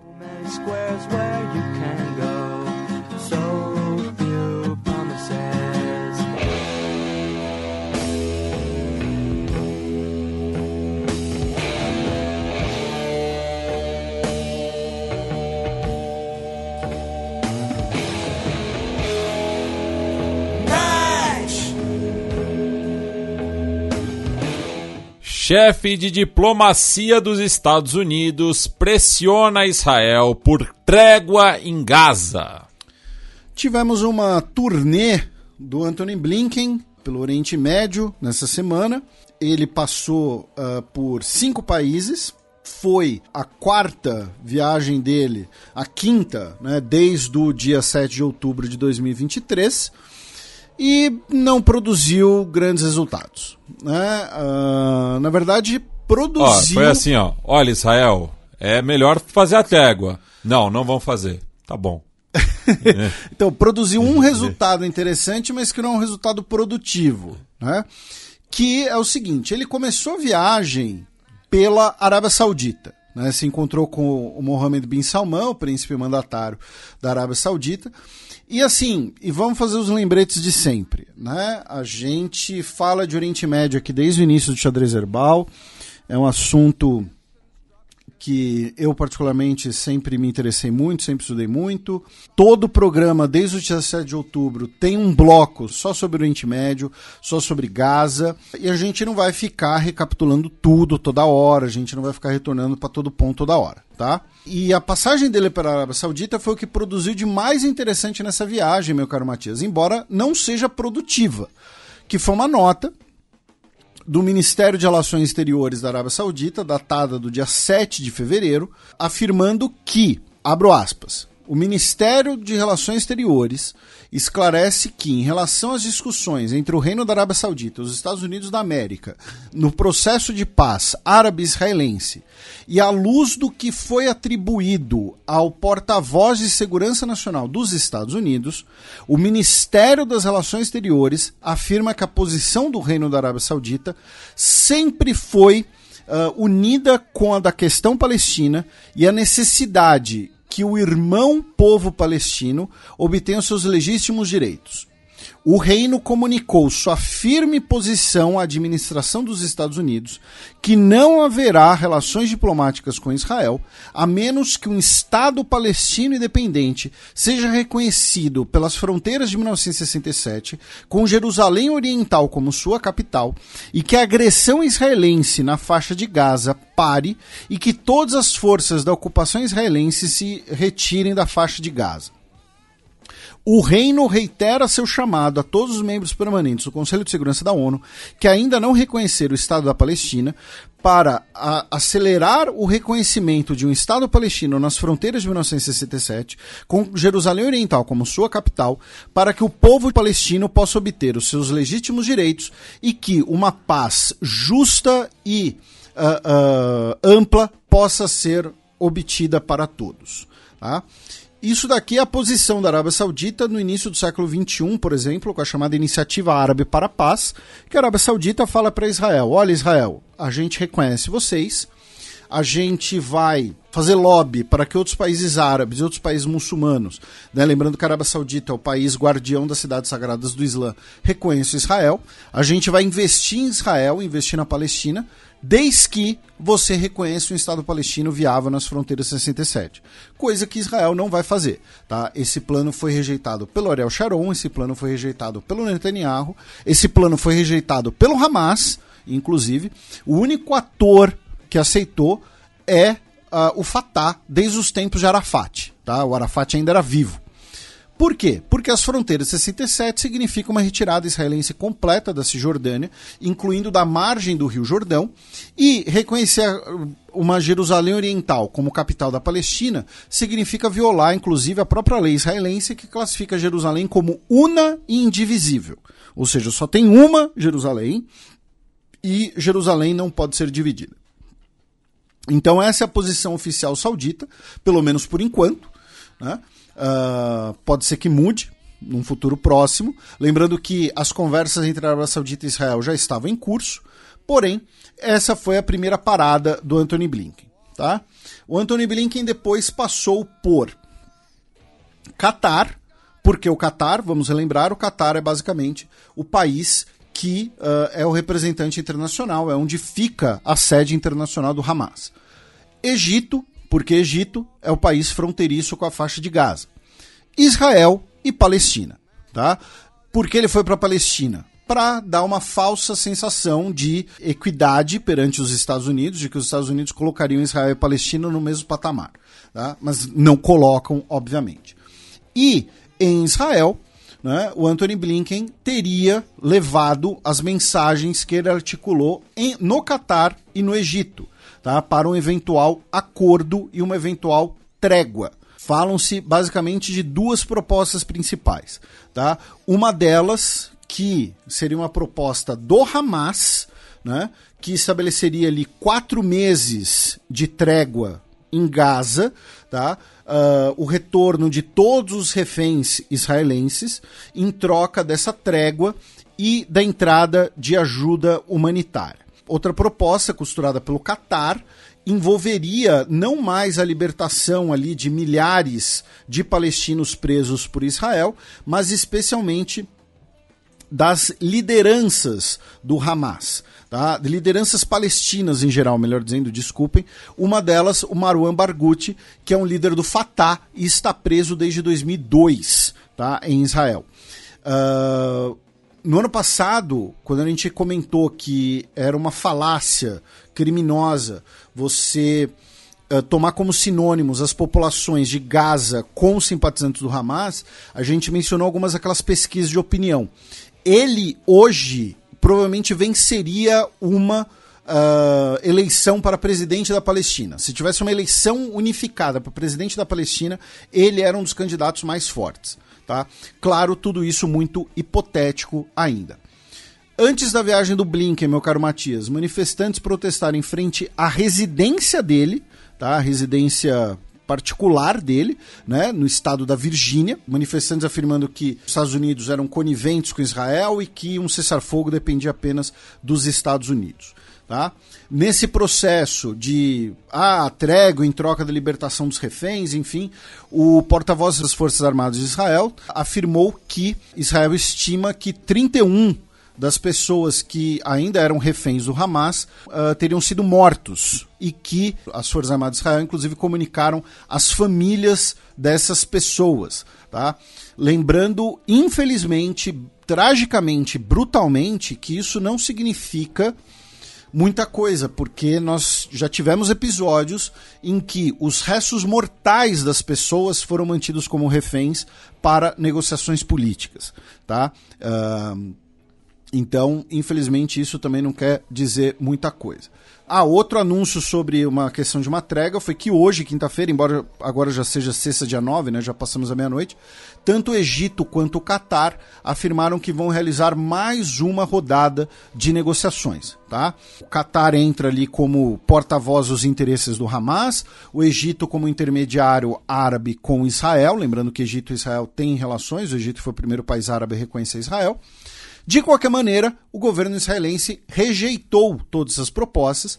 O Netanyahu fez uma aparição televisionada, inclusive, que postou nas suas redes sociais, um discurso ali de mais ou menos sete minutos, afirmando que as Forças Armadas de Israel uh, realizarão uh, suas últimas ofensivas agora e que a destruição do Hamas é apenas uma questão de meses e que a vitória absoluta estaria ao alcance dele.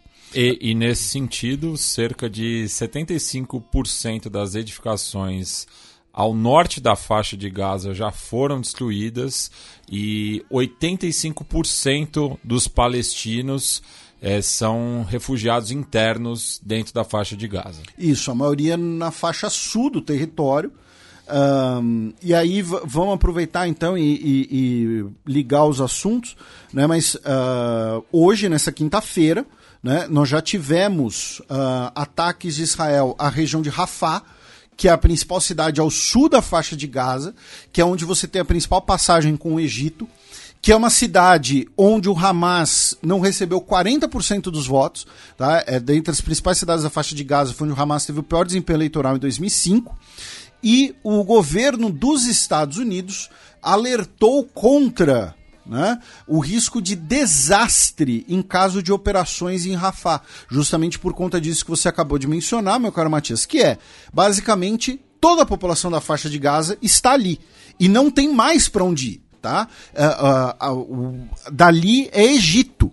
E aí. E o Egito fechou a fronteira e. e exatamente. E vamos lembrar: o, o, embora você tenha diversos setores extremistas da sociedade israelense que falam: ah, os palestinos têm que ir para o Sinai, deixa eles irem para lá, né? você né, concretizar uma segunda Nakba, os países árabes não vão aceitar isso. Tá? O Egito não quer 2 milhões de palestinos no Sinai, porque isso significaria para o próprio Egito ser cúmplice de um processo de expulsão em massa dessas pessoas. Então, essas notícias são recentes. Ah, e junto com esse processo, nós tivemos uh, cerca de 8 mil pessoas tendo que ser evacuadas de um hospital tá, em Alamal, justamente na faixa sul de Gaza. Então vejam, aquela, aquela argumentação né, de que ah, as Forças Armadas de Israel avisam para as pessoas saírem dos locais antes de serem bombardeados. Já estão esgotando o, os locais, tá? Então é isso que a gente está tentando transmitir ao alertar que toda a população da faixa de Gaza basicamente está concentrada no sul da faixa de Gaza hoje, tá? Um, falando da, do processo entre Gaza e ONU, tá, meu caro Matias?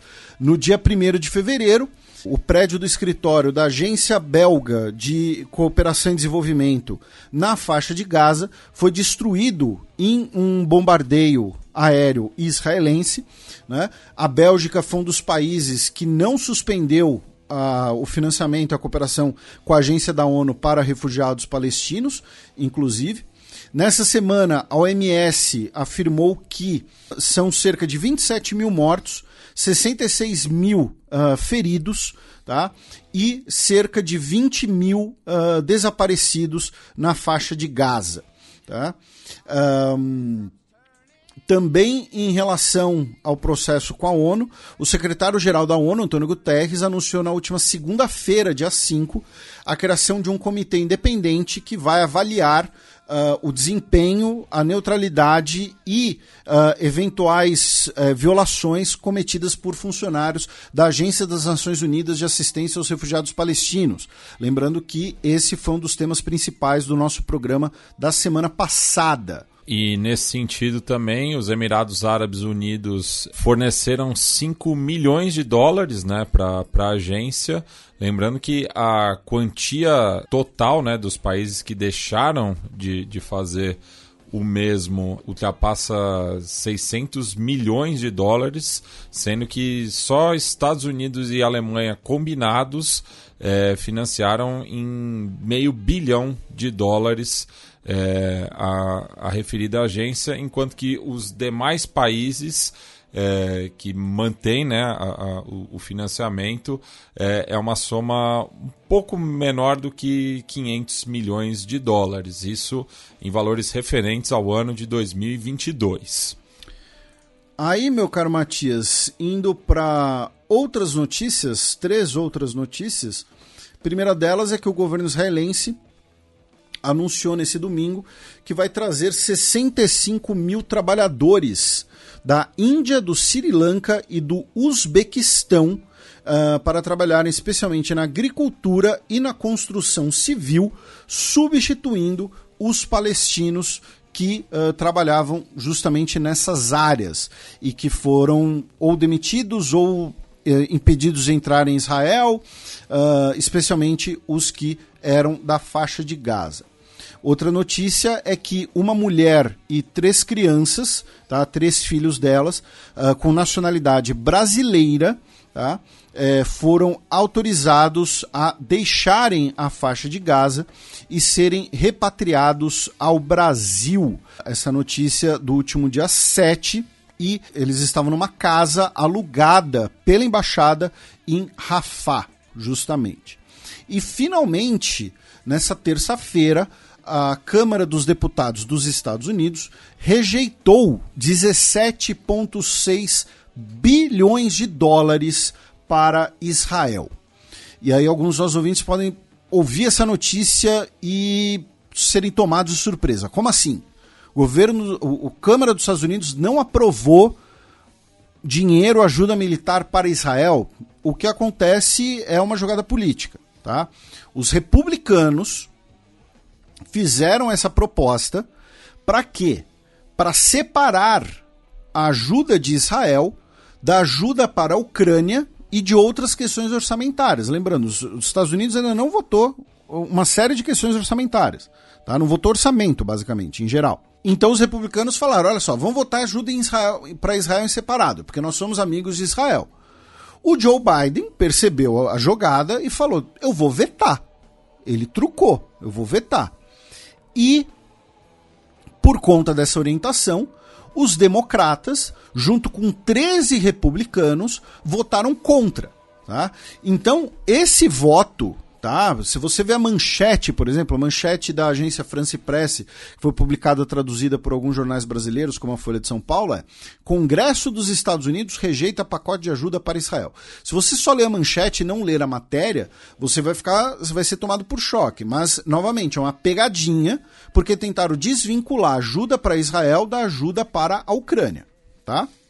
Uma outra notícia também relacionada à comunidade internacional é que a seleção de basquete feminina da Irlanda, que enfrentou Israel nas eliminatórias para o Campeonato Europeu a ser sediado em Riga no ano que vem, se recusou a cumprimentar as atletas adversárias antes do jogo. Lembrando né, que a, a Irlanda talvez seja o país europeu é, com a maior manifestação de solidariedade é, historicamente né, ao povo palestino, porque vê né, semelhanças em relação à ocupação israelense com o passado recente da Irlanda em relação ao Reino Unido. E também cinco atletas irlandesas não jogaram, além das que boicotaram o jogo. Uh, cinco atletas não jogaram. E agradecer também nosso ouvinte, nossa querida ouvinte, Júlia Carvalho, que também nos mandou essa notícia. Uh, aí, meu caro Matias, a gente vai para outras notícias do Oriente Médio e vamos para o fato de que, desde o último dia 2 de fevereiro, uh, o governo dos Estados Unidos realizou uma série de ataques aéreos com aviões, drones e mísseis de cruzeiro foram cerca de 125 ataques contra uh, alvos ligados ao Irã, no Iraque e na Síria. Tá? Falam-se é, entre 40 e 50 pessoas mortas e uh, cerca de 85 alvos teriam sido destruídos com sucesso, segundo as autoridades dos Estados Unidos. Esses ataques aéreos são em represália aquele ataque uh, realizado pelo Kataib Hezbollah no dia 28 de janeiro, que uh, em uma base dos Estados Unidos na Jordânia deixou três soldados uh, dos Estados Unidos mortos. Tá? o governo do Iraque disse que os ataques dos Estados Unidos são mais uma violação de soberania tá, do seu país, que os Estados Unidos são um fator de instabilidade dentro do Iraque e que o governo dos Estados Unidos teria um vício de atacar o Iraque. Eles são addicted a atacar o Iraque. Tá? O governo sírio também disse que foi uma violação da sua soberania e que enfraquece a capacidade do país em lutar contra o terrorismo. Tá? Uh, dentre os ataques uh, realizados pelos Estados Unidos, o governo dos Estados Unidos afirmou que nenhuma vítima seria iraniana, tá? ou seja, teriam atacado apenas os proxies do Irã, e a gente falou isso semana passada, que os Estados Unidos estava basicamente uh, cantando as suas jogadas para evitar uma escalada, falando: Ó, oh, Irã, eu vou atacar ali, hein? Não fica ali, deixa só os buchas de canhão ali para eu dizer que eu retaliei e você não, não, não poder escalar de novo a situação. E talvez o principal episódio desses foi o uso de um drone para matar o principal comandante justamente do Kataib Hezbollah. Tá? Mas, Felipe, o Hezbollah não é do Líbano, o Kataib Hezbollah é do Iraque. E o Abu Bakr al-Saad foi morto em Bagdá usando uma versão do míssil Hellfire, aquela mesma versão que já foi utilizada no Afeganistão antes, que é um míssil sem explosivos é um míssil com lâminas, tá? Não tem outro jeito de, de explicar isso, é meio grotesco, mas é um míssil que fatia o que estiver na frente, tá? Sejam pessoas, seja um veículo, tá? Ele não tem explosivos, ele tem lâminas e também ali algumas algumas pequenas no, no, o termo não, não, é bem munições né mas sabe bolinhas né de, de, de metal e tudo mais que perfuram o que tiver por perto né e então ele foi morto me... na hora do rush em Bagdá, tá? Só que ele destruiu só o carro dele, inclusive. Nesse processo, a China, no Conselho de Segurança da ONU, condenou os episódios. A China, inclusive, uh, levando o, a queixa do governo sírio, né? E o embaixador chinês no Conselho de Segurança da ONU disse que uh, os ataques dos Estados Unidos eram uma grave violação da soberania e da integridade territorial do Iraque e da Síria e que uh, os Estados Unidos está engajado no uso excessivo da força, está uh, criando ameaças no Oriente Médio e os Estados Unidos alega que não deseja criar conflitos uh, no Oriente Médio ou em outros lugares, mas na realidade está fazendo precisamente o oposto. Tá? Dentre algumas das críticas do embaixador chinês no Conselho de Segurança da ONU. E aí, meu caro Matias, antes da gente passar para o Iêmen, nós tivemos uma retaliação da retaliação, já que um ataque com, com foguetes a uma base dos Estados Unidos em território sírio deixou sete combatentes curdos tá, das forças democráticas sírias, que são apoiadas pelos Estados Unidos contra o regime do Bashar al-Assad. Uh, então, esses sete combatentes curdos foram mortos nesse ataque contra tropas dos Estados Unidos. Aí, meu caro Matias, nós vamos para o Golfo de Aden, para a região do Iêmen, tá? com algumas notícias. Primeira delas é que no último dia 3, tanto os Estados Unidos quanto o Reino Unido voltaram a realizar ataques contra alvos UTIs na região do Iêmen. E essa semana, uh, já semana passada, mas essa semana ganhou mais audiência, ganhou mais repercussão, uma notícia muito, muito triste de. Uh, não é a primeira vez, infelizmente, que a gente fala aqui no programa de navios que fazem exportação de carga viva, de carga em pé, né? De animais, tá? Como uh, ovelhas, que é o caso dessa notícia, ovelhas, cabeças de gado, enfim, uh, viajando vivos em pé, tá? É um absurdo isso, isso é uma crueldade. E o que acontece?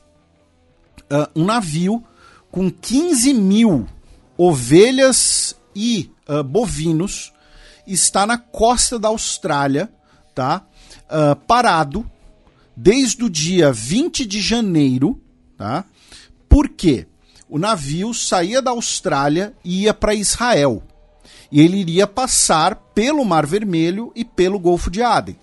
O governo australiano ordenou que o navio voltasse. Tá? O navio, inclusive, tem, é de propriedade israelense. Tá?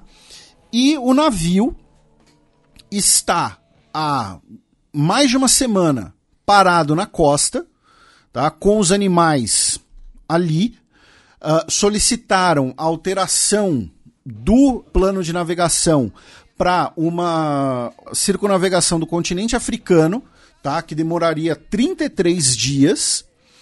Uh, estão avaliando se as regras né, para questões sanitárias e questões da vida dos animais nessa viagem mais longa são cumpridas, mas enquanto isso, os animais estão lá, tá? presos num navio. Tá? É, diversos grupos de direitos animais estão protestando contra essa, contra essa, esse absurdo, essa crueldade. E, enfim, novamente, as cabeças de gado estão lá e uh, não se sabe direito em que condições.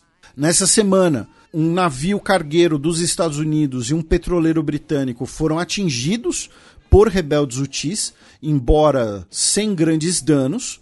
Um era de propriedade dos Estados Unidos, mas tinha bandeira das Ilhas Marshall, outro tinha bandeira de Barbados, que são, né, são novamente aquelas fontes laranjas de bandeira. E uh, nessa semana, o, a Marinha Brasileira assumiu o comando rotativo da Força Tarefa Combinada 151, tá? que é uma das forças-tarefas criadas no início do século tá? para combater a pirataria, tá? criada no âmbito da ONU, inclusive. Tá? Uh, é a terceira vez né, que o Brasil é, assume a chefia da missão, tá? quem vai liderar o contra-almirante Antônio Braz de Souza, e é uma missão contra a pirataria no Mar Vermelho, tá?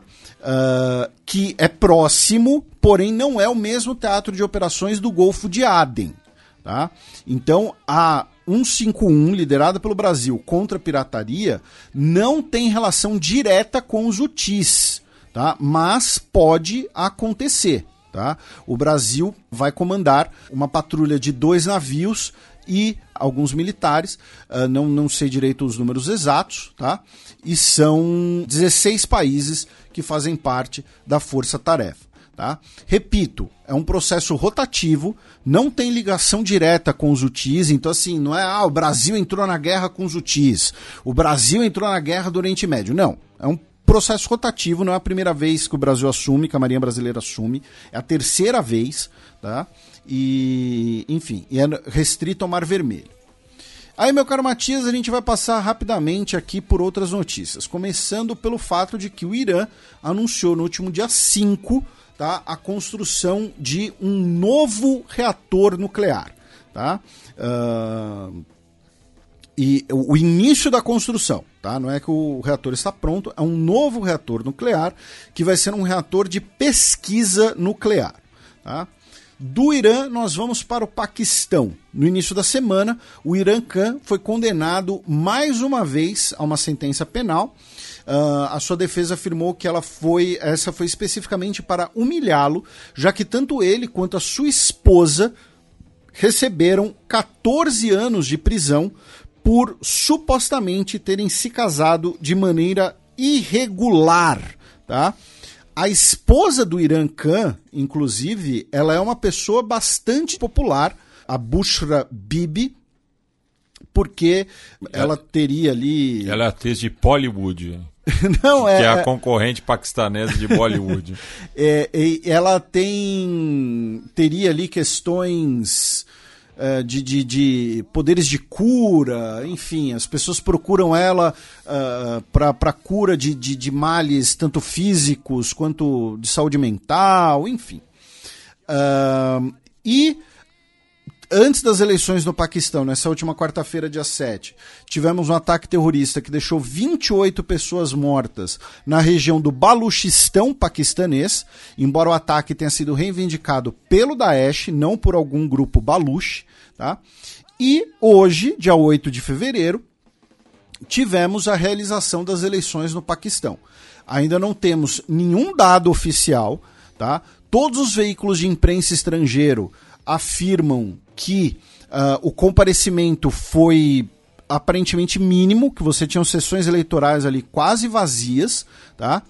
As autoridades paquistanesas cortaram a internet e os sinais de celulares de todo o país, tá?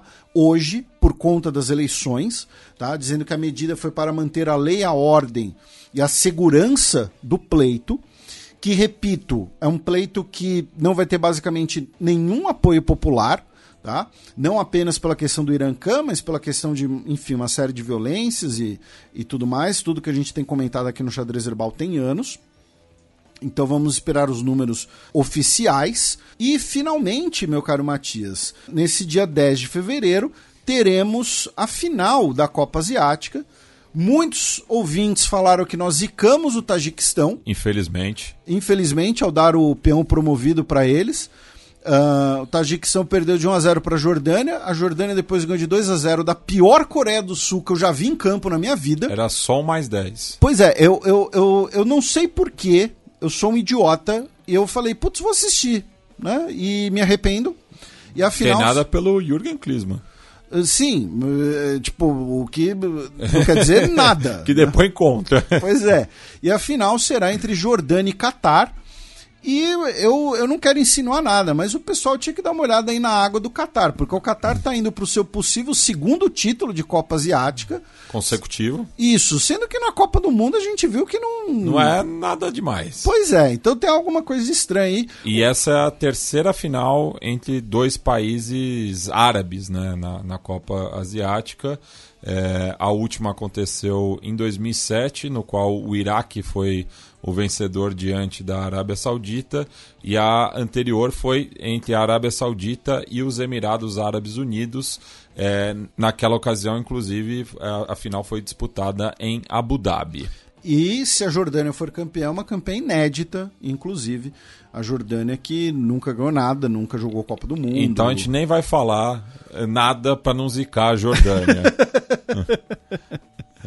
e, e assim, a gente comentou aqui no programa, na abertura da Copa Asiática, que nós tivemos aquela demonstração de apoio à Palestina, né, com o capitão da Palestina fazendo o juramento do torneio, e tendo uma final árabe, né, como você mencionou, no estádio Luceio, né, que é o estádio no Catar, que é onde foi a final da Copa do Mundo de 2022 entre Argentina e França, certamente teremos uh, alguma demonstração oficial ali, alguma cerimônia, enfim, algo uh, de apoio à Palestina, o que contribui também para a gente uh, falar do, do, do, assunto aqui no programa. Não é apenas o, o jogo de futebol. Bueno, passemos agora para o cheque, no qual eu, o Felipe e a Silvia daremos aquele tradicional peão pela nossa quebrada latino-americana.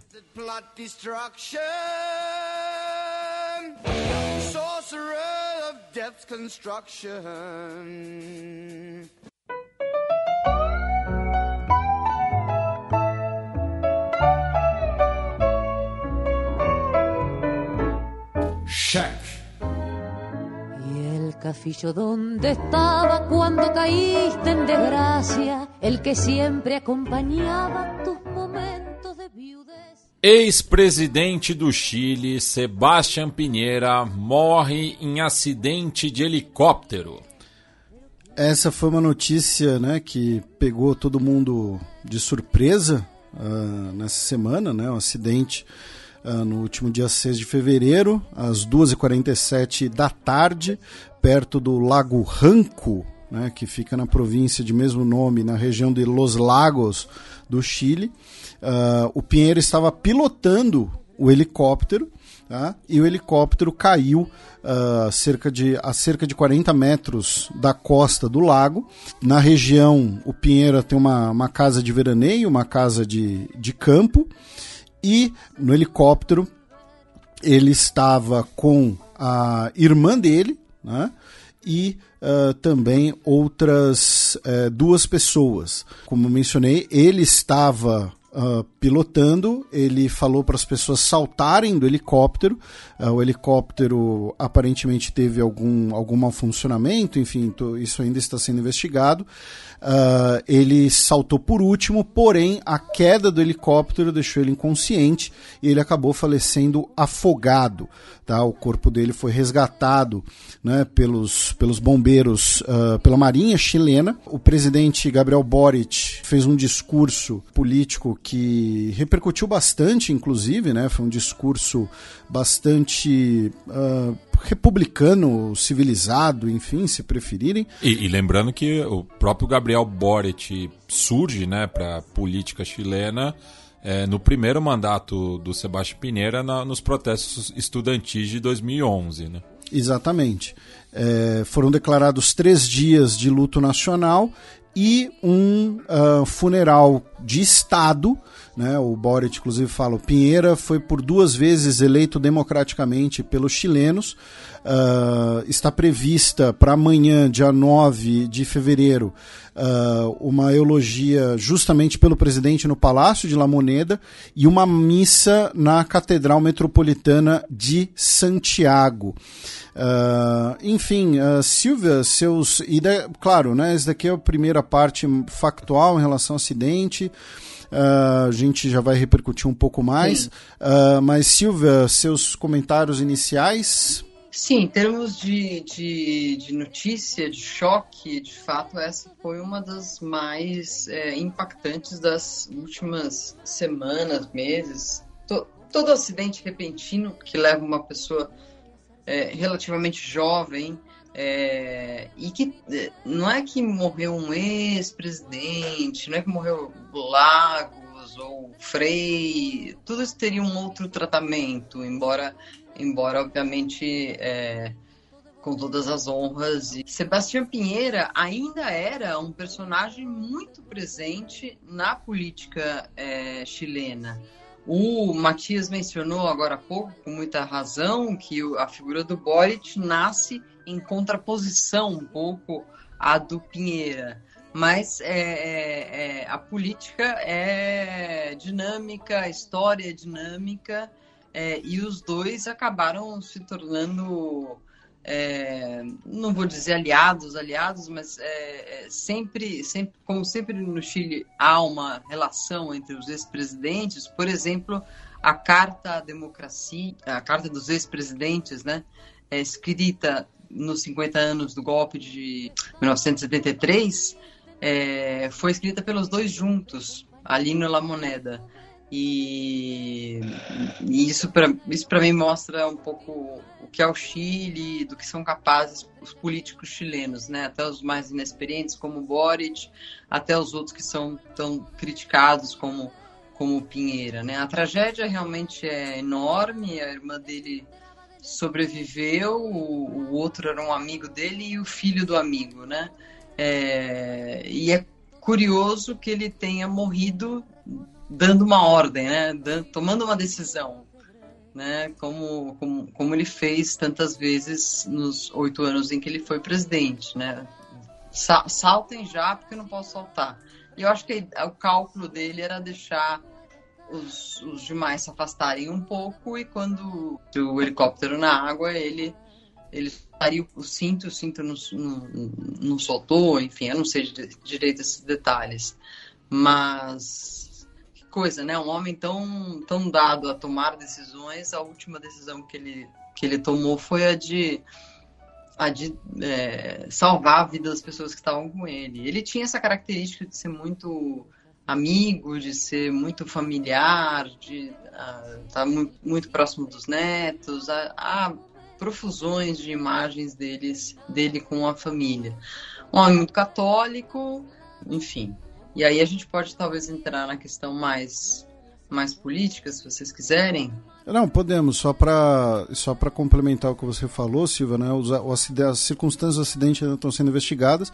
O helicóptero era dele, né? Lembrando que o Pinheiro era o homem mais rico do Chile, né? Uh, um dos, pelo menos, né? É. Uh, e, e tem, né, ainda está sendo averiguado exatamente uh, o, o que aconteceu. Essa questão do, do cinto de segurança também foi especulada, né? Que ao cair na água o, ele ficou inconsciente e não conseguiu tirar o cinto e acabou morrendo afogado.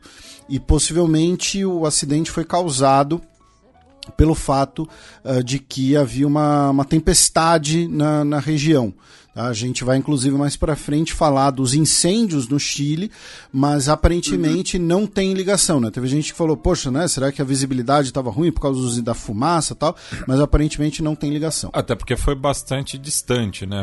os incêndios estão mais concentrados na região de Valparaíso, né? Que fica é, mais no centro do país, enquanto que a região dos lagos está mais ao sul. Exatamente. E, e, lembrando que o Chile é um país grande para um caramba, né? A gente... Do, do eixo norte-sul. Né? Exatamente. Né? Então, assim, tem, tem, um, tem um daqueles mapas sobrepostos, assim, que é o sul do Chile está em Portugal. O norte do Chile está no norte da Finlândia. Tá? Então, assim, para dar uma, para dar uma, ajudar uma, a ter uma dimensão. E no caso, quando a gente se refere a regiões, sempre um lembrete, é a unidade administrativa do Chile, né? É como se fosse os estados, províncias, departamentos, enfim. Sim, e essa coisa dele ser muito presente, isso faz com que a notícia para todos nós seja muito mais chocante, né?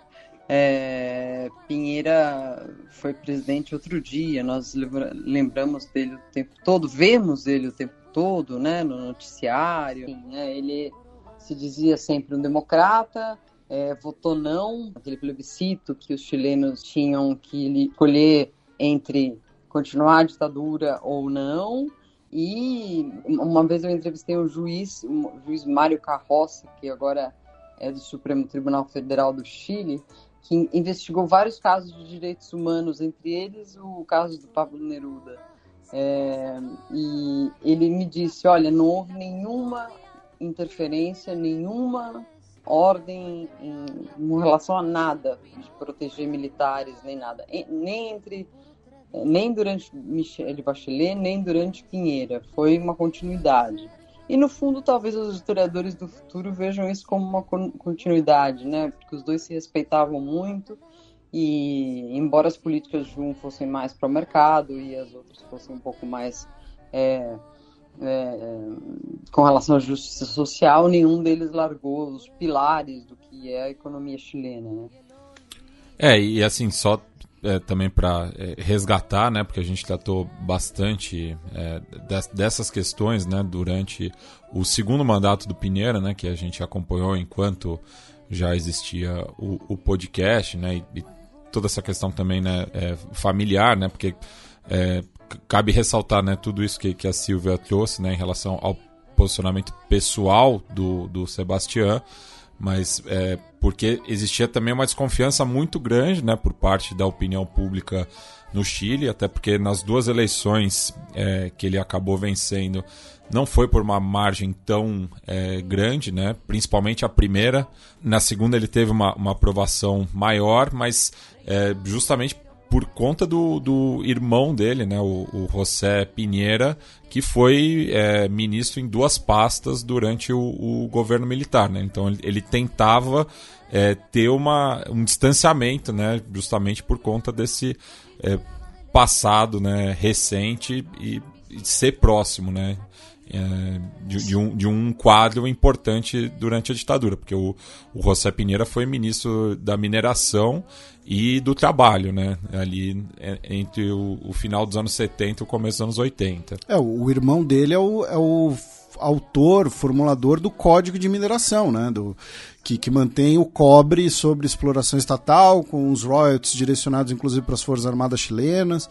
Uh, eu acho esses apontamentos muito, importante, mu muito importantes, muito necessários, porque assim, uh, num cenário, especialmente, não só na América Latina, né, mas na América Latina nós temos um histórico traumático de governos autoritários, normalmente ditaduras militares, né, que deixaram uhum. milhares de mortos perseguidos, e em todos os países, basicamente, você tem Uh, um discurso romântico e populista sobre esse período.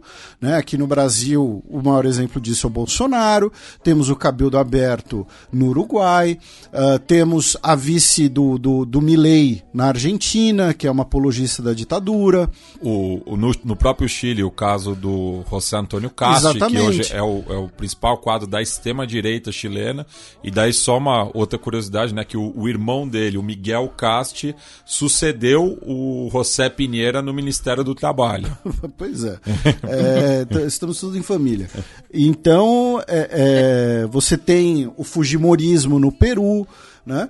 Então, esse é um discurso hoje muito sedutor, é, é um, é um discurso especialmente sedutor, né? De você falar, olha só, antigamente que tinha ordem, né? antigamente que era bom mesmo, o problema é a esquerda. No caso do Chile, tem um elemento né, da aura de que o governo Pinochet né, teria sido um sucesso econômico, né? o que é uma falácia. Lembrando que a maior, a maior crise da história do Chile foi durante o governo Pinochet. Uh, eu tenho um texto com os dados, com os, todos os números sobre isso para quem quiser ver. E o Pinheira foi um presidente de direita, um presidente conservador, extremamente católico, o primeiro presidente de direita eleito no Chile pós-ditadura do Pinochet, e ele não foi seduzido pela mensagem do pinochetismo. Alguém pode dizer, pode criticar o governo dele por uh, ter usado os carabineiros, tem várias coisas dignas de crítica. Mas o discurso fácil de defender o pinochetismo e mais do que não defender, ele não contemporizou, lembrando que ele afastou militares que questionaram o Museu dos Direitos Humanos, por exemplo. Fazer esse lembrete é muito importante. E não é, ah, vocês estão falando isso para ser isentão nem nada. Não. E é o que o próprio Boric falou. O Pinheira foi eleito democraticamente duas vezes, governou democraticamente, respondeu ao anseio das ruas autorizando o plebiscito sobre a Constituinte e nunca se deixou levar pelo discurso fácil do pinochetismo e de falar, ah, eu sou o cara da direita, viva Pinochet, temos que tirar os caras da esquerda do poder, alguma coisa assim. Gente, eu me lembro de uma, de uma cobertura que eu, que eu fiz no Chile da primeira viagem internacional do Jair Bolsonaro e sua equipe. E foi ao Chile. É, e foi ao Chile porque ele não queria a Argentina dos kirchneristas, claro, por questões ideológicas, e porque ele de fato achava que ditadura, Pinochet tinha sido a responsável pelo fato de ser hoje de, um dos países mais estáveis da América do Sul, de ter um PIB relativamente alto com relação a outros países, de não ter deixado o narcotráfico atravessar é, a cordilheira. Enfim, todo, falácias, falácias e falácias. Mas eu me lembro com muita vergonha de estar ouvindo ali aquele Onyx Lorenzoni falando mais abertamente ainda coisas do tipo: ah, é certo que foi necessário que, que, que pessoas morressem, mas o Estado ficou arrumado. É, e o Bolsonaro, dentro do Palácio da Moneda, mencionou Pinochet.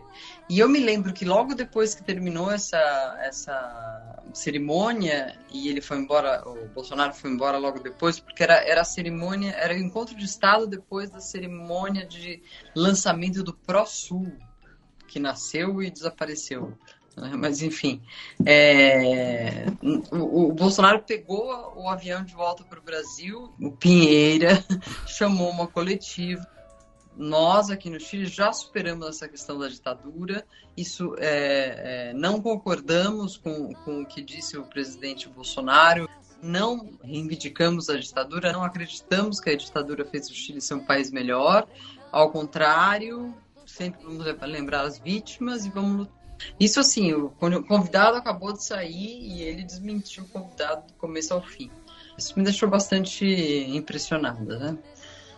aproveitando né, que já estamos né, na conclusão desse tema, algumas das autoridades que confirmaram presença na missa né, amanhã, dia 9, que é parte dessa homenagem fúnebre, são todos os ex-presidentes vivos chilenos, claro, também o Mário Abdo Benítez, ex-presidente do Paraguai, o Guilherme Lasso, ex-presidente uh, do Equador, também foram algumas das autoridades que já confirmaram presença. E no caso, o governo brasileiro, né, via o gabinete do, do presidente Luiz Inácio Lula da Silva e também via uma nota no, no site do Itamaraty, uh, expressaram suas condolências, uh, que o Pinheira foi um parceiro das relações uh, Brasil-Chile e estenderam as condolências aos seus familiares. E antes da gente puxar o. Antes de vocês fazendo seus eventuais outros comentários, agradecer ao nosso ouvinte, o Caio San, que atualmente reside no, no Chile, era do podcast Refogado, e ele mandou imagens pra gente ali do, do da, da, repercussão, da cobertura ali em tempo real do, dos eventos. Uh, então a gente agradece bastante ele pelo, pelo carinho, pela disposição. Ele que é nosso ouvinte de longa data.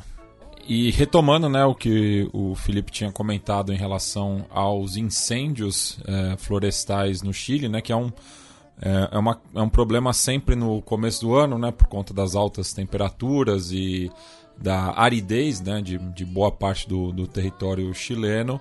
É, os números de mortos é, subiram para 122, cifra essa da segunda-feira, dia 5 de fevereiro, e o presidente Boric anunciou medidas para os afetados pelos incêndios. Né? E inclusive estava previsto né, para esse sábado, dia 10, um, um evento beneficente né, para eh, os afetados pelas vítimas, que seria realizado em Vinha del Mar, que fica né, na, na, região de Valparaíso, onde eh, se concentra a maioria das vítimas, mas justamente por conta né, do, do do, do, dos eventos é, fúnebres relacionados ao, ao falecimento do ex-presidente Sebastião Pinheira, é, esse evento vai ser postergado. Né? Ele que estava sendo organizado pela Associação Nacional de Televisão do Chile e pela organização Movidos por Chile, com o nome de é, Chile Um Solo Coração. Como o Matias mencionou, né, os incêndios na região de Valparaíso.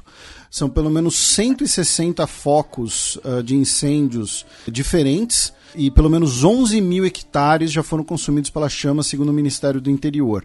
Uh, outro problema para as autoridades está sendo o reconhecimento uh, do, dos corpos, dos restos mortais Uh, o que está levando inclusive a um a algo bastante bastante triste, macabro, enfim, de familiares estarem dormindo ao lado dos restos mortais dos seus familiares, uh, para que quando eles fossem devidamente levados pelo serviço médico legal, eles tivessem acompanhante e identificação, inclusive. Bem, do Chile a gente cruza a Cordilheira dos Andes, vamos em direção à Argentina, da onde a Silvia fala conosco, para retomar né, a, a questão dos protestos contra a lei ônibus. Pois é, a lei ônibus foi adiante e depois agora ela voltou para trás. Impressionante a jogada aí, a gente não sabe se isso foi ensaiado ou não. O fato é que a lei ônibus deu entrada na, na, no Congresso. A lei ônibus, só para explicar rapidinho, uma lei chamada de, de ônibus porque tem vários artigos, trata de vários temas da sociedade argentina, desde a questão social, saúde, até a questão fiscal, a questão educativa, enfim, tratava de simplesmente todas as áreas da, da vida, né? Inflação, subsídios, etc. Bom, a lei ônibus foi tratada por três dias no Congresso no, na semana passada, sob muitos protestos nas ruas, tanto de organizações sociais, de líderes de centrais sindicais, a população mesmo, foi tudo feito de modo sei, havia uma, uma agressividade muito grande no ar e uma certa hostilidade bastante evidente dentro do Congresso. Por conta disso, apenas é, houve é, a chegada a um consenso para dar um, um, ok geral, porque aqui na Argentina é assim, né? Primeiro se debate, se aprova ou desaprova no geral, e depois se tratam os artigos de ponto a ponto. Bom, para ela receber esse ok geral, ela teve que ser desidratada, né? Então, da lei de 600 artigos, ela virou uma lei de 380, uma, algo em torno desse número. Então, isso já deixou o presidente Javier Milei bastante irritado, é, mas enfim, ele viajou para Israel numa viagem de autoconhecimento, uma viagem que ele queria prestar de toda, toda forma, porque ele está fazendo todo um curso de formação em judaísmo, enfim. É, mas isso irritou durante a viagem. É, ele disse que havia conversado com uma série de deputados que não são do Libertar Avança, o seu partido, mas sim são da. Agora existe aqui a oposição dialoguista. Quer dizer, existiu, existiu até ontem, né? Agora acho que não existe mais. Mas ele tinha falado com vários desses deputados é, que tinham se comprometido, de outros partidos que tinham se comprometido a dar o apoio ali. É principalmente Mesmo... da, da União Cívica Radical, né, Silvia? Que até é, se auto-intitulou né, um partido reformista, né? Exatamente, é. A União Cívica Radical que está tentando se relocalizar ali e estava meio votando junto com uma ala de dissidentes do PRO, outros partidos, mas enfim, o consenso ali desse grupo que tinha, com quem o Milley estava conversando, era de que, olha, nós vamos dar esse voto de confiança, nós vamos votar sim. Mas aí começa a votação é, ponto por ponto. E aí houve severas discordâncias até que o presidente Milley, por meio do seu porta-voz na, na Câmara de Deputados, pediu que se levantasse a sessão, que acabasse a sessão, basicamente. E que se voltasse à fase das comissões, que é quando uma lei começa a ser tratada. Aí sim houve muita é, reação dos opositores e de alguns dos aliados do Milley, porque o Milley ainda revelou o nome dos, de 34 traidores, ou seja, gente que tinha dito para ele que ia votar sim, mas que depois tinha desacordos nos detalhes, né? E bom, eu sei que de lei ônibus passou para lei van e hoje em dia nem se sabe se vai voltar a ser tratada em comissão como uma lei só, né? Libertar Avança está aí conversando, provavelmente esperando também que Milley volte de viagem, para ver, vamos tentar aprovar lei por lei, vamos tentar fazer outros blocos menores, porque desse jeito não deu certo. Eu acho que tudo era parte de uma estratégia, né? De estratégia de choque, de, de uma vez só fazer todas as reformas. Não sendo possível, Milley terá que fazer algo que ele não fez antes na vida dele e que a gente não sabe se ele tem talento para isso ou não, que é, é, negociar, negociar com políticos opositores. É, e fica evidente né, a, a, a falta de articulação né, né, do, da base aliada, né, do, da situação no, no Congresso é, e a formação né, de, desses diferentes blocos né, que, que a Silvia é, foi é, citando, né? Mas e justamente, né, no, numa votação tão importante, o, o Milley estando em Israel, né, para uma questão mais de cunho pessoal, né, e, e, e também uma carga ideológica, né, que vai daí de encontro é, com outros é, líderes de direita no mundo, né, dessa questão de mudar, né, a embaixada do país em Israel, de Tel Aviv para Jerusalém, mas quem fez a festa foram o, o, os editores de jornal, né, que tinham uma imagem dada, né, do, do Milley uhum. no Muro das Lamentações.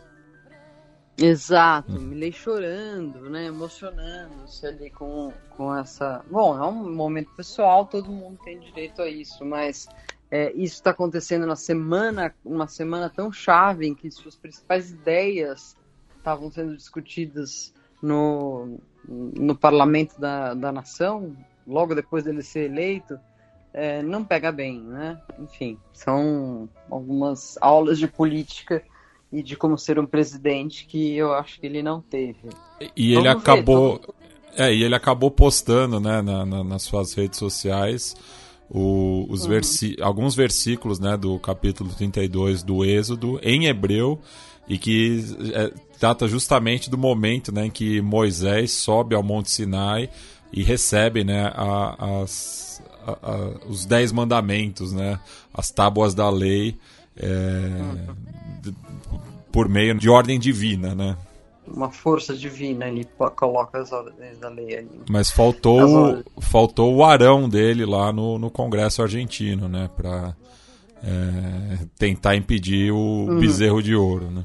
Hoje o Milley se encontrou com o Netanyahu, foi recebido pelo Netanyahu, que agradeceu pelo apoio do Milley, né, agradeceu pela declaração da intenção de mudar a embaixada para Jerusalém.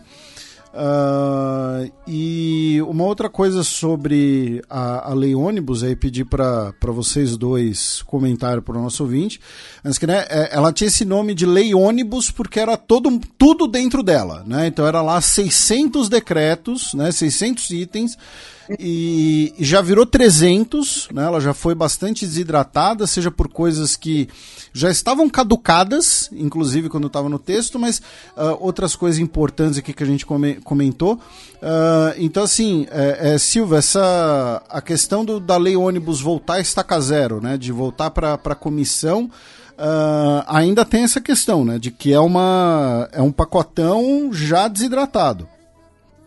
Ah, sim, já é como eles estavam brincando aqui, é, já é uma lei van, ou uma, ou uma lei é, fusquinha, se estivéssemos no Brasil. É, eu acho que isso, isso foi gerado pela, pelos conselhos dados por seu guru, entre aspas, é, Maurício Macri, a quem lhe foi dito, olha, não faça gradualismo. O gradualismo é, seria ir, ir aumentando devagarzinho os, as tarifas, tirando devagarzinho os subsídios, levantando devagarzinho o cerco cambiário. O Macri disse para ele, falou, oh, eu fiz isso no meio do meu mandato de pedir uma, um empréstimo monumental para a FMI. E o Milley meio que que aceitou isso, que formulou a coisa dessa maneira. Não, não, vou dizer que ele acatou apenas, né? Eu acho que ele pensa, pensa assim mesmo, porque ele não é um, um homem de, de, debate político. No, no, no Congresso, quando ele estava como deputado, ele mal conversava com as pessoas. Ele ia ou não ia para dar quórum ou não dar quórum se as leis eram propostas por peronistas. Mas ele mesmo não fazia discursos, não conversava com as pessoas ali. Eu acho que fazer política para ele é um grande, um grande desafio e vai ser um desafio importante nesse momento, porque se, se não voltar, tem um outro ônibus ou van desidratado, etc., as leis, as reformas que ele quer fazer como novo presidente vão ter que ser é, apresentadas lei por lei. Vamos apresentar uma reforma de lei trabalhista? É essa. Vamos apresentar uma de, da Previdência? É essa. Enfim, e aí ter todos os. enfrentar todas as consequências, que é ter que conversar com os líderes de bloco, enfim, ter uma articulação política no Congresso que garanta os votos. Né?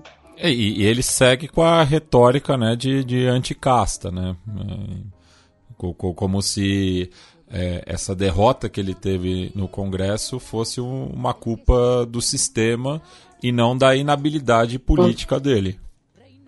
É, é, é. Mas ele ganhou inimigos políticos assim que, que improváveis, sabe? Existe um político aqui de longa data, o Miguel Pichetto, que já foi peronista, já apoiou Macri. É cheio de camaleão também, né? Cheio de camaleão, é. Mas ele mesmo disse. Eu falei com ele dois dias antes. Eu disse que a gente ia dar esse voto de confiança mas que o tratamento do o segundo tratamento da lei era diferente. É, e ele estava assim, porque ele foi chamado de traidor. E ele falou: não pode ser que eu seja chamado de traidor, porque praticamente, porque eu vou atrás de todo mundo. Mas enfim, é, ele estava absolutamente chateado com o Milley. Então eu acho que agora, se ele tinha pouca gente no Congresso antes para apoiar as, as reformas dele, agora ele tem menos ainda. É, e ainda tratando do, do da questão do, dos protestos, né, que a gente repercutiu na semana passada, a atual ministra da Segurança da Nação, a Patrícia Burrit, candidata é, que foi derrotada no, no primeiro turno, né, é, tanto pelo Milley quanto pelo Massa, é, solicitou na última segunda-feira a Procuradoria Penal Contravencional é, número 17 da cidade de Buenos Aires uma medida cautelar que exija que os responsáveis dos distúrbios ocasionados é, nas cercanias do Congresso paguem os custos do operativo é, levado a cabo pelas forças federais. E ela postou também nas suas redes o montante de 134 milhões 486 mil 38 pesos e 8 centavos. É, e daí destacou né, é, o, o, montante de cada força de segurança que recebeu na, na, na ocasião. É, só que não fala quem são os responsáveis. Ela jogou o número pro ar e. Mas não, é. não responsabilizou ninguém ainda, né? É, e também como é que ela, que ela responsabilizaria, né? Vai dizer, ah, foi o Polo, Polo Obreiro, foi o Movimento Evita, foi a Juventude Peronista. Não sei, como é que vai definir? É, não entendi direito isso. Ela tem feito muito teatro, né? De Sim. Durona ali. E tomado atitude de Durona, não só feito teatro, né? Eu acho que ela tenta, tá tentando fazer o possível aí nessa, nessa oportunidade que lhe foi dada para ser ministra da Segurança, para aparecer bastante, para fazer, enfim, para cumprir a pauta da, da, da, necessidade de segurança que, que os argentinos têm, né? Como, como já é uma tendência mundial, né? Talvez pensando numa próxima candidatura, né? E por fim, né, o atual ministro da Economia, o Luiz Caputo, é, participou de um, uma videoconferência nessa última terça-feira em evento do BTG Pactual, é, no qual né, ele acaba baixando um pouco o tom né, do, do, do seu mandatário né, em, em relação ao comércio com o Brasil, no qual ele diz que o nosso país ajudará a Argentina a sair da crise. Né? Nas palavras dele, nós olhamos para o Brasil como um enorme parceiro da Argentina, mas poderíamos estar fazendo muito mais coisas juntas. Não foi dada a devida importância para essa parceria por conta das crises todas, mas chamo a atenção para que olhem as oportunidades. Somos vizinhos e parceiros, a gente gosta de vocês. Só não nos gostamos no futebol, mas no resto nós nos damos bem. Ai, que clichê enorme. É.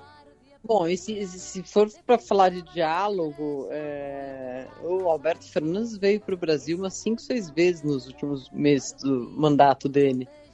E pediu-se dinheiro, pediu-se que o Brasil intercedesse junto ao FMI, pediu-se que o Brasil intercedesse junto a, ao, aos, aos BRICS, enfim. O que acabou é... acontecendo, né? Mas daí o Milley jogou na lata do lixo. É, e agora com o Milley super amigo do Lula, sem sequer falar, conversar com ele, ou ia, ia é, ao Brasil fazer uma visita, é, vai faltar um pouco para essa, essa boa vontade do Brasil com a Argentina é, acontecer tão rápido, né? Bem, e tratando da nossa política externa, né, Felipe? Diplomatas criticam a gestão do Itamaraty e cortes de postos no exterior. Pois é, passando por algumas notícias uh, do MRE aqui e tem também as que você colocou. E tem uma notícia que, pelo amor de Deus, você vai ter que comentar. Uh, mas começando pelo fato de que no último dia uh, dia 2, né, uh, tanto a, os sindicatos diplomatas brasileiros, né, a DB Sindical, quanto a Associação das Mulheres Diplomatas Brasileiras, né, MDB, uh, se pronunciaram sobre um ato administrativo né, do Itamaraty que uh, divulgou no último dia 31 de janeiro o corte de 93 posições de trabalho de diplomatas no exterior e 113 posições de oficiais e assistentes de chancelaria no exterior. Né? A, a ideia do Ministério, o propósito do Ministério, seria trazer, uh, aumentar a disponibilidade de diplomatas em Brasília. Tá? Uh, aqui a gente tem uh, alguns problemas. O primeiro deles, e, e algumas pessoas vão me acusar de, de ter um um choque de interesses, digamos assim, porque eu leciono para candidatos a Itamaraty. Mas o que eu vou falar agora é uma questão estrutural que existe em diversas organizações, diversas instituições do Estado brasileiro, que é uh, uma falta de pessoal. Né? Você tem, você teoricamente tem mais uh, vagas do que diplomatas e officiants. Né? Você tem muitas embaixadas que, por exemplo, que deveriam ter cinco diplomatas e tem dois, sabe? É o caso, por exemplo, da Embaixada Brasileira na Armênia. A Embaixada Brasileira na Armênia tem dois diplomatas. Tá?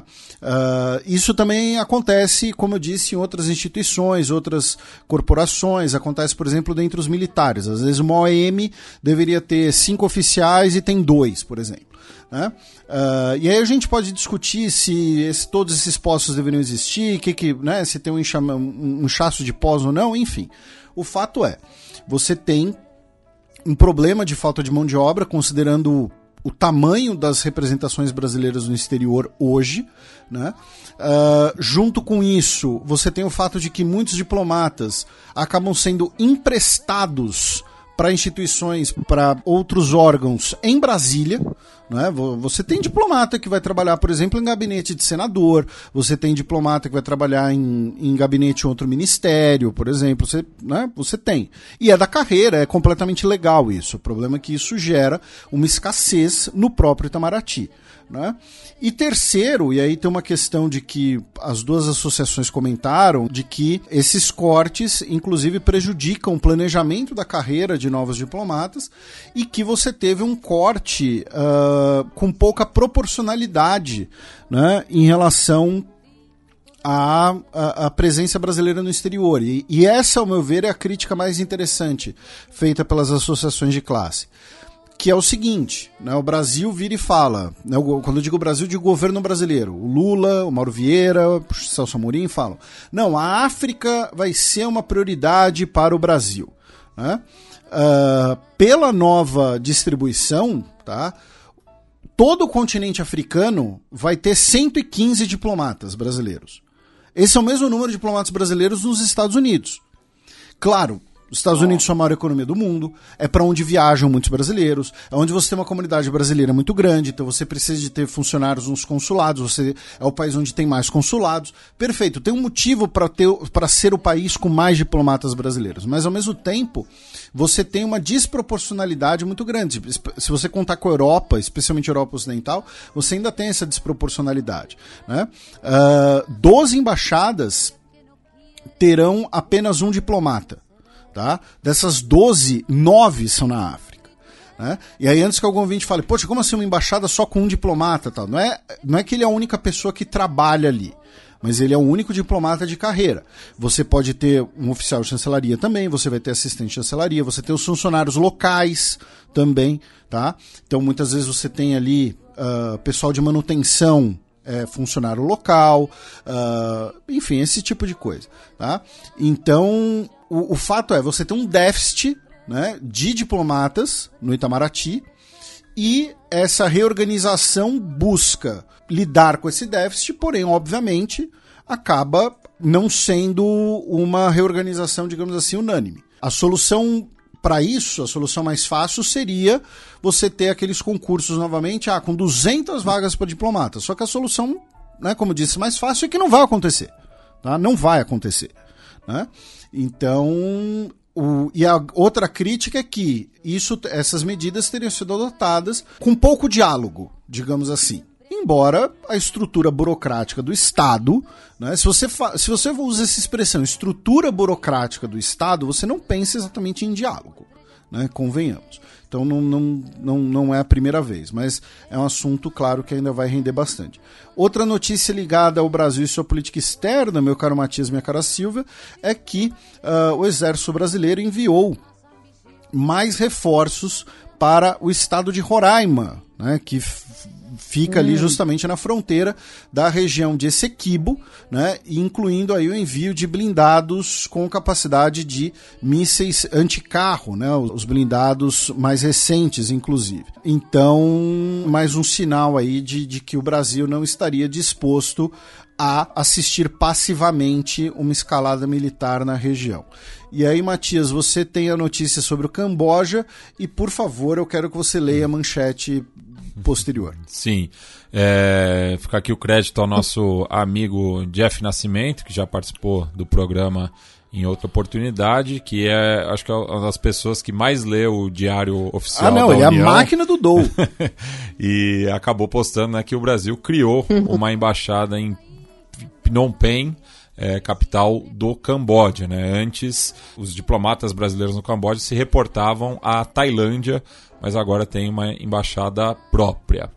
É, também uma outra notícia, é, não da diplomacia brasileira, mas é, envolvendo estrangeiros no país, já que o Ministério Público do Trabalho no Rio Grande do Sul resgatou 18 argentinos que estavam trabalhando de maneira análoga à escravidão na colheita da uva em São Marcos, município da Serra Gaúcha. Essa notícia é da semana passada, mas ela foi divulgada somente após a gravação do programa. As idades do, dos homens é, variavam de 16 a 61 anos e eles eram provenientes da província de Misiones, na Argentina, que faz fronteira justamente com o Rio Grande do Sul, mas eles acabaram entrando pelo município de Dionísio Cerqueira, em Santa Catarina. É, e agora, sim, a notícia que eu perdi a conta de quantos ouvintes é, me enviaram, já que um carro despencou de barranco no Uruguai e caiu no Brasil. Motorista não se feriu. E isso ocorreu né, na, no meu pago paterno, na cidade natal do meu pai, em Santana do Livramento, que forma com a cidade uruguaia de Rivera a fronteira da paz. E assim, as pessoas naturais dessa região, elas costuma ter o apelido de doble chapa, porque no passado justamente os carros andavam ali com uma placa do Uruguai e outra do Brasil. É, isso é um costume que é, acabou, né? Mas é, muitas pessoas têm dupla nacionalidade. Não sei se é o caso desse cidadão uruguaio, mas ele estava né, na, em Rivera, ele deu a ré sem querer, rolou com um barranco no carro e caiu no estacionamento de um supermercado. Felizmente, é, ele não se feriu, não, não atingiu ninguém, foi só o susto, mas eu não sei se ele vai, enfim, receber alguma multa é, por ter infringido o, o, código de trânsito brasileiro. Pois é, que, quem dá multa? O Brasil ou o Uruguai? Que, é. Onde é que aciona o seguro? No Brasil ou no Uruguai? Então é, são as questões de direito internacional. E para atravessar, ele pode ter vários problemas, não? Não, porque. Ah, ilegal. Não, não, porque nessa região a, a, os postos alfandegários eles ficam na rodovia. No, no dia a dia ah. ali, na, na, porque é, é, um dos poucos pontos de fronteira seca entre o Brasil e o Uruguai. Então a circulação de, de pessoas é facilitada. Então você só tem que declarar quando você pega a, a rodovia em direção ao, ao, estado do Rio Grande do Sul ao, ou ao restante da República Oriental do Uruguai. É uma situação bem particular. Bem, e... o engraçado ah. é uma engraçado é que o Matias receber essa notícia de várias pessoas, né? É, não, que eu já comentei em outras oportunidades, né, da, da naturalidade do, do, meu pai, e daí o, a, a, audiência foi a loucura, assim, recebi de diversas pessoas, né, e muita gente também, né, querendo saber como funcionaria na, na prática, né, mas enfim, acho que não... Ele também é, passou né, no, no, no, teste do bafômetro, então foi um acidente. É, uhum. Felizmente sem, sem maiores é, acontecimentos. Né? É, ao contrário né, de um, um acidente aéreo que ocorreu no Uruguai em 2015, quando já existia o xadrez verbal, mas eu não lembro da gente ter comentado essa notícia, né, que uma aeronave ela acabou caindo na lagoa de Salce, é, no interior do Uruguai, no qual morreram 10 pessoas, é, sendo nove argentinos e uma portuguesa. O caso é. foi retomado em 2022 e agora a, a, as investigações parece que estão chegando no final, mas a, ainda não temos né, um veredito. Né? Então, o advogado Jorge Barreira, que foi contratado pelos familiares das vítimas, espera né, que se faça justiça. Do Uruguai, nós vamos para a Bolívia com algumas notícias da crise interna no país, né? principalmente com os bloqueios é, dos apoiadores do ex-presidente Evo Morales, né?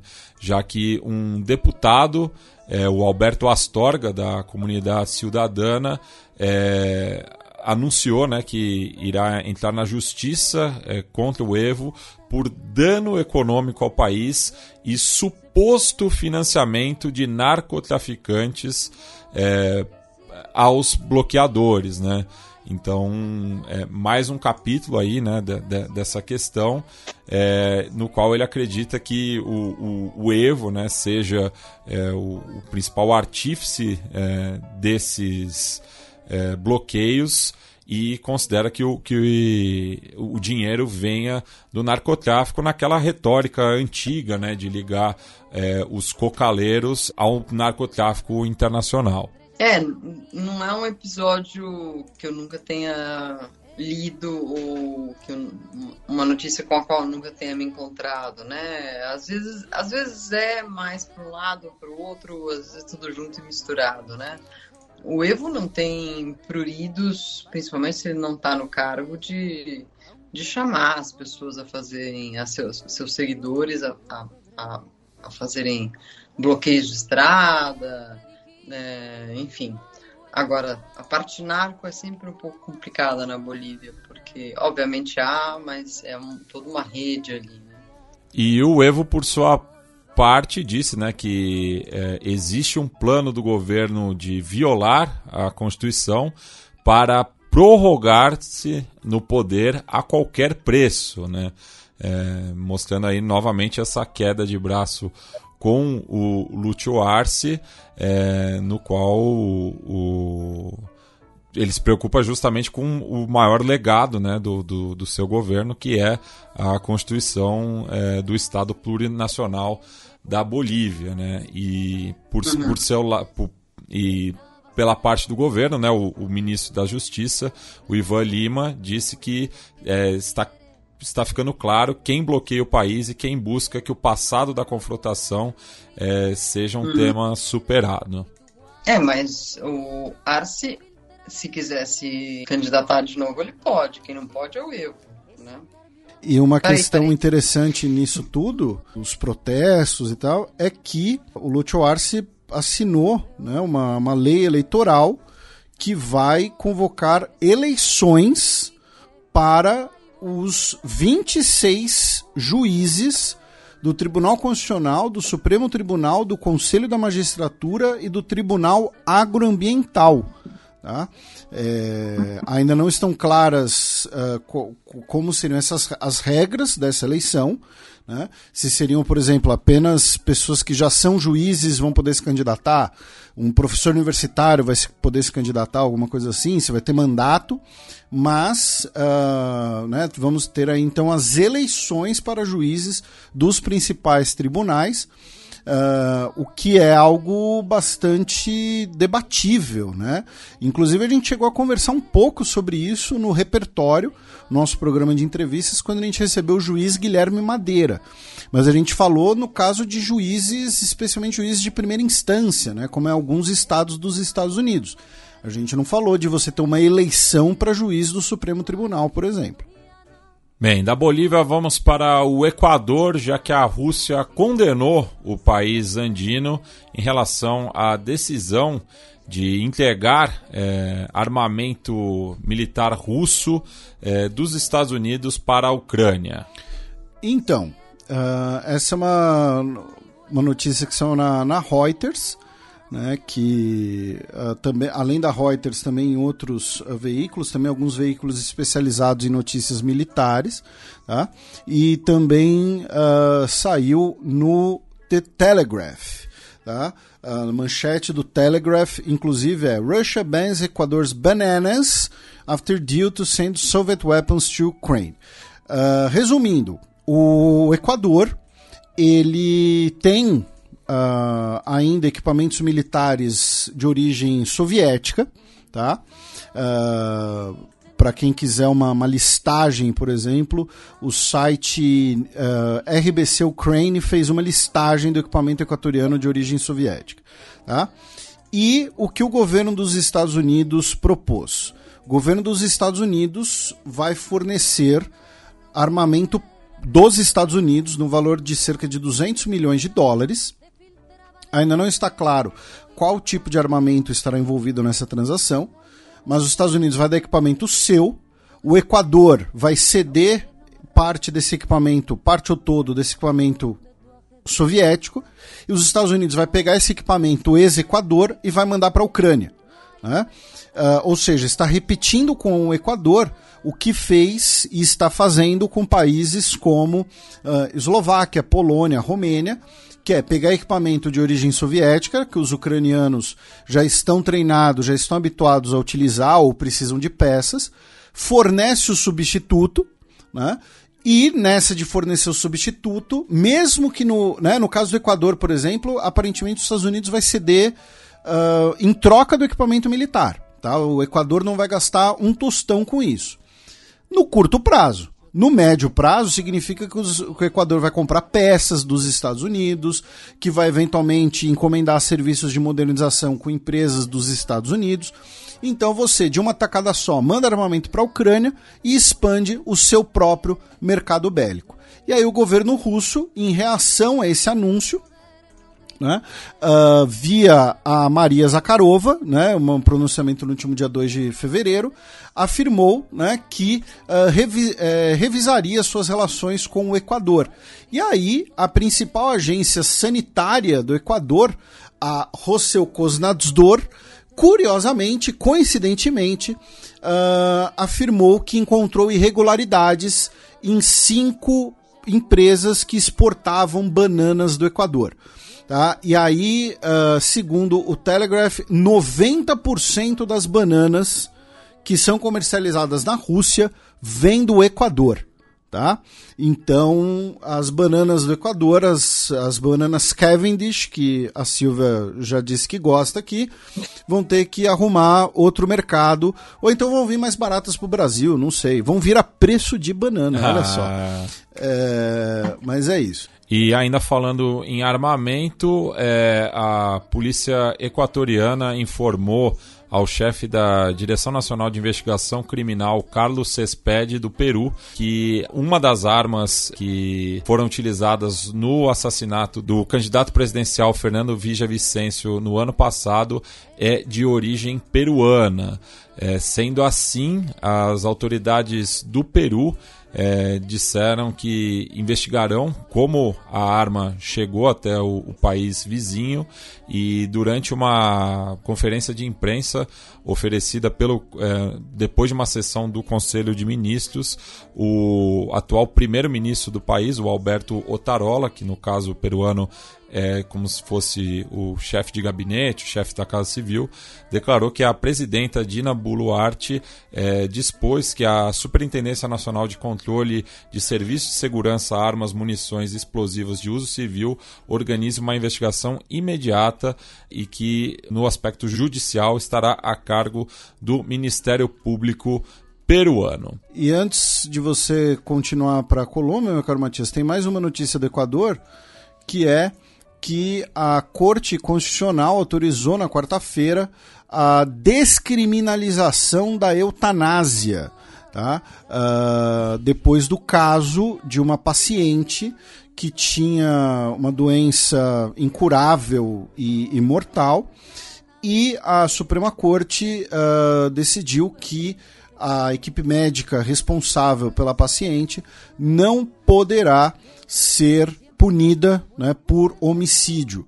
Dos nove integrantes, sete votaram a favor. E foram os advogados da paciente Paola Roldan, no caso. Tá? Ela tem 43 anos de idade, há três anos ela sofre com essa enfermidade e ela gostaria de morrer de maneira assistida, porém uh, sem que pessoas sejam criminalizadas por isso. Isso é muito interessante, porque há uns dois, três anos eu fiz uma matéria sobre algum, algumas dessas. Eram mulheres todas, curiosamente, é, que estavam indo à justiça buscando eutanásia por conta de, de doenças terminais ou que, ou que elas sabiam que ia, iam causar uma morte muito dolorosa, né? E começou com aquela Marta Sepúlveda, da Colômbia abriu um grande debate nacional e a Corte Constitucional acabou permitindo, abrindo um, um precedente aí, né? Depois houve um caso no Peru, é, um caso é, emblemático também, Peru, um país super católico, e agora esse caso no Equador. Três países que são é, muito católicos, muito conservadores, é, mas é um, é um precedente que se abre para que, quem sabe, algum dia isso vire lei, né? Do Equador a gente cruza a fronteira ao nordeste com a Colômbia, já que o país e o Exército de Libertação Nacional estenderam o cessar-fogo. Essa extensão foi por mais seis meses né? Uh, e anunciada nessa última terça-feira, dia 6, tá? uma trégua por mais seis meses. E o cumprimento do cessar-fogo será verificado pelo mecanismo de monitoramento e verificação, que inclui uh, uma missão da ONU, o governo colombiano, a LN, e a Conferência Episcopal Colombiana. É, isso está enrolado. A negociação com as Farc também teve várias idas e vindas, cessar fogo para e de repente é, tem que ser interrompido porque alguém comete um assassinato, etc. Né? E com o LN o que está o que tá pegando é que eles se recusam a deixar de sequestrar é, porque o sequestro é uma maneira de financiar a existência deles, algo que, que muitos colombianos, muitos colombianos são absolutamente contra, né? Da Colômbia passamos para a Venezuela, já que o parlamento do país iniciou debate para definir a data da eleição.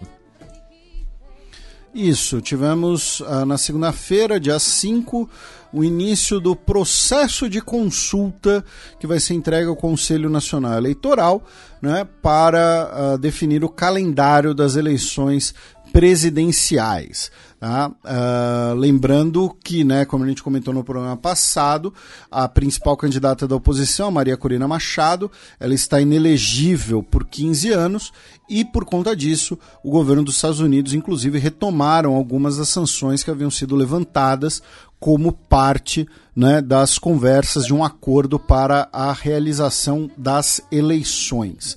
Tá? É, enfim, uh, comentário, Silvia?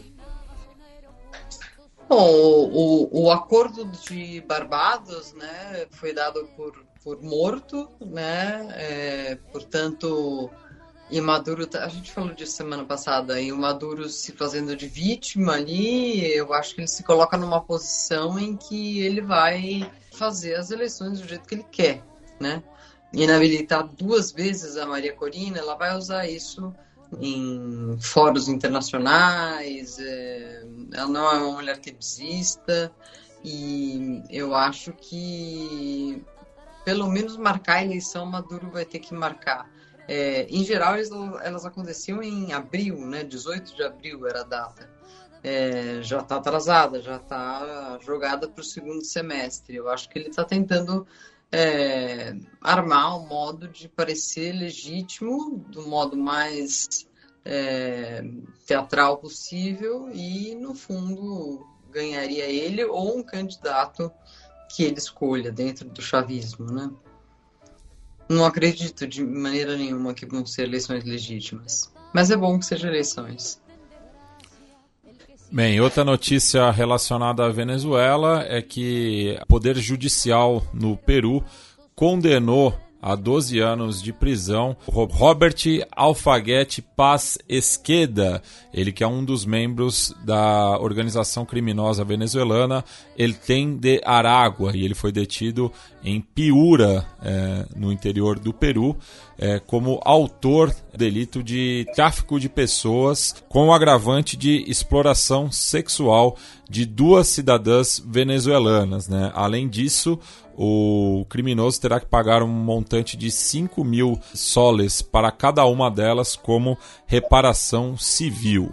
Agora nós vamos para a Costa Rica, já que tivemos eleições municipais no país no último final de semana, com dois fatos que chamam a atenção. O primeiro deles foi a altíssima taxa de abstenção, que chegou a 68% e também do encolhimento do partido do atual presidente Rodrigo Chaves, que teve é, péssimos resultados, né? Ele que teve uma taxa de rejeição muito grande, né? Ele começou o governo com 79% de aprovação e agora se encontra com 50%. E na capital San José, o seu candidato, o Mário Vargas foi derrotado pelo Diego Miranda do partido Juntos por San José. A gente cruza a fronteira ao norte com a Nicarágua, já que o país concedeu asilo ao ex-presidente panamenho, é, que foi condenado recentemente, o Martinelli. Isso, o Ricardo Martinelli, ele foi condenado a quase 11 anos de prisão por lavagem de dinheiro, né? Ele que é uh, ex-presidente panamenho, né? Era um dos homens mais ricos do Panamá, né? Foi, é, foi banqueiro do, do, do, Citibank no Panamá, enfim, ele que presidia né, o Realizando Metas, que é um partido conservador, né? Uh, e ele pediu asilo na embaixada da República da Nicarágua. E tem um detalhe, né? O Martinelli ele era, ele era possível candidato, ele estava liderando as pesquisas das eleições panamenhas. A gente falou disso aqui, né? Porém, como ele foi condenado, ele pediu asilo na embaixada da Nicarágua no Panamá por se considerar um perseguido por razões políticas. E o governo, né, a ditadura Daniel Ortega, uh, concedeu então uh, esse asilo político para o Ricardo Martinelli. Tá? É, a nota, inclusive, foi, foi lida para a imprensa em Manágua pela vice-presidente, a Rosário Murilo, que é esposa do Ortega também, e pediu às autoridades paramenhas que garantam a pronta saída e o traslado humanitário do asilado para o território da República da Nicarágua. Né? Então ainda tem o risco de virar mais uma situação em que uma pessoa fica asilada numa embaixada sem poder sair, né? como o caso Assange ou mais anteriormente anteriormente o caso Zelaya, né, uh, em Honduras. Na, na embaixada brasileira. Na embaixada brasileira, inclusive. Né? Uh, então tá aí o Martinelli, o conservador banqueiro Martinelli, pediu asilo para o Daniel Ortega e o Daniel Ortega, o ex-guerrilheiro socialista, aprovou porque é, hum. o mundo, o mundo, o roteirista está de parabéns.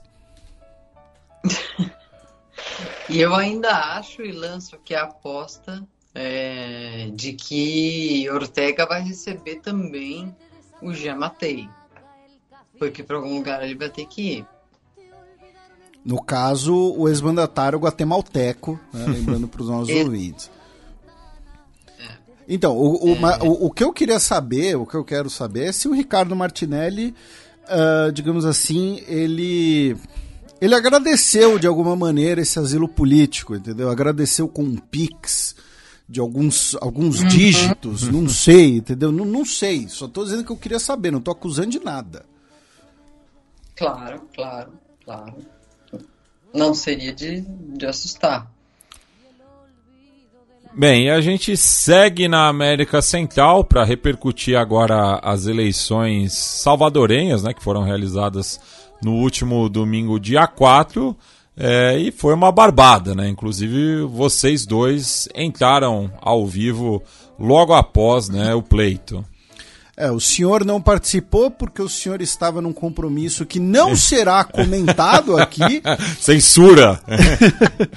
Brincadeira, né? Você estava em Belo Horizonte vendo o seu time ser campeão nos pênaltis contra uma porcaria de um time que não ganha uma nos pênaltis. E temos aí o resultado das eleições salvadorenhas e tem uma coisa que, que eu já quero puxar por esse assunto, né? A gente já fala bastante do Bukele aqui, a Silva vai fazer os comentários dela, é claro. Uh, mas é o seguinte: até o momento, tá? O comparecimento eleitoral em El Salvador está relativamente baixo tá? 45% apenas do eleitorado compareceu. E principalmente, eu, gente, eu juro para vocês, tá? Eu juro pelo ouvinte considerar mais sagrado. Porque assim, eu não tenho nenhuma razão aqui para defender o Bukele, mas eu também não tenho nenhuma razão para inventar aqui as coisas. Desde a segunda-feira, tá? É, segunda não, desde a terça-feira, dia 6, que a apuração tá travada em 70,25%. A, uhum. a, apuração não terminou e ela tá travada nessa. Né? Não sei se teve algum problema logístico, não sei se estão tirando o voto de algum lugar para inflar esse negócio, não sei. O fato é, a apuração está travada desde a última terça-feira e, embora o Bukele né, tem aí uma margem eleitoral enorme, o comparecimento eleitoral está abaixo dos 50%. Ou seja, até o momento, pelo menos, muita gente não foi votar. É, e, e ele se autodeclarou né, vencedor com 85% dos votos, no que transformaria ele no primeiro presidente reeleito para o mandato contínuo desde é, da, que foi aprovada a Constituição de 1983. Pois é, enfim. Ou, ou tem mar, marmelada ou uma marmelada sendo, sendo armada. É, o caso é que ninguém, ninguém questiona isso, né? não temos o número final de votos é, o resultado é dado pelo próprio presidente e tá tudo bem. É ele pronto. É, não sei. Se há essa abstenção tão grande, é porque a gente que não está feliz com, com, com, com o governo. E onde estão essas pessoas, né? Enfim. É, é curioso isso, para dizer o mínimo. E, e para tentar desviar o foco, né, hoje foi divulgado a realização do primeiro julgamento coletivo né, das lideranças da Mara Salvatrucha, no qual 492 é, cabeças da organização criminosa é, participaram de uma audiência virtual no qual eles são é, acusados de milhares de delitos, entre eles 500 homicídios. É, no total são 37.402 é, crimes cometidos é, no período de 2012 a 2022, de acordo com a Procuradoria-Geral da República de El Salvador. E aí, só para constar, digamos assim, né, a gente já falou bastante do Bukele aqui. A eleição do Bukele é absolutamente irregular. Ele aparelhou o judiciário. Né? Você tem uma série de violações de direitos humanos no país. Uh, eu, a Silvia, a Silvia e outros convidados falamos bastante disso no My News no último domingo. Para quem quiser assistir também, recomendo que assistam, especialmente os outros convidados. Mas, nesse momento, com 70,25% das urnas apuradas, o Bukele tem 84% dos votos, né, o Matias já havia comentado, o que dá mais ou menos 2 milhões e 400 mil votos de um universo eleitoral de 6 milhões e 200 mil pessoas.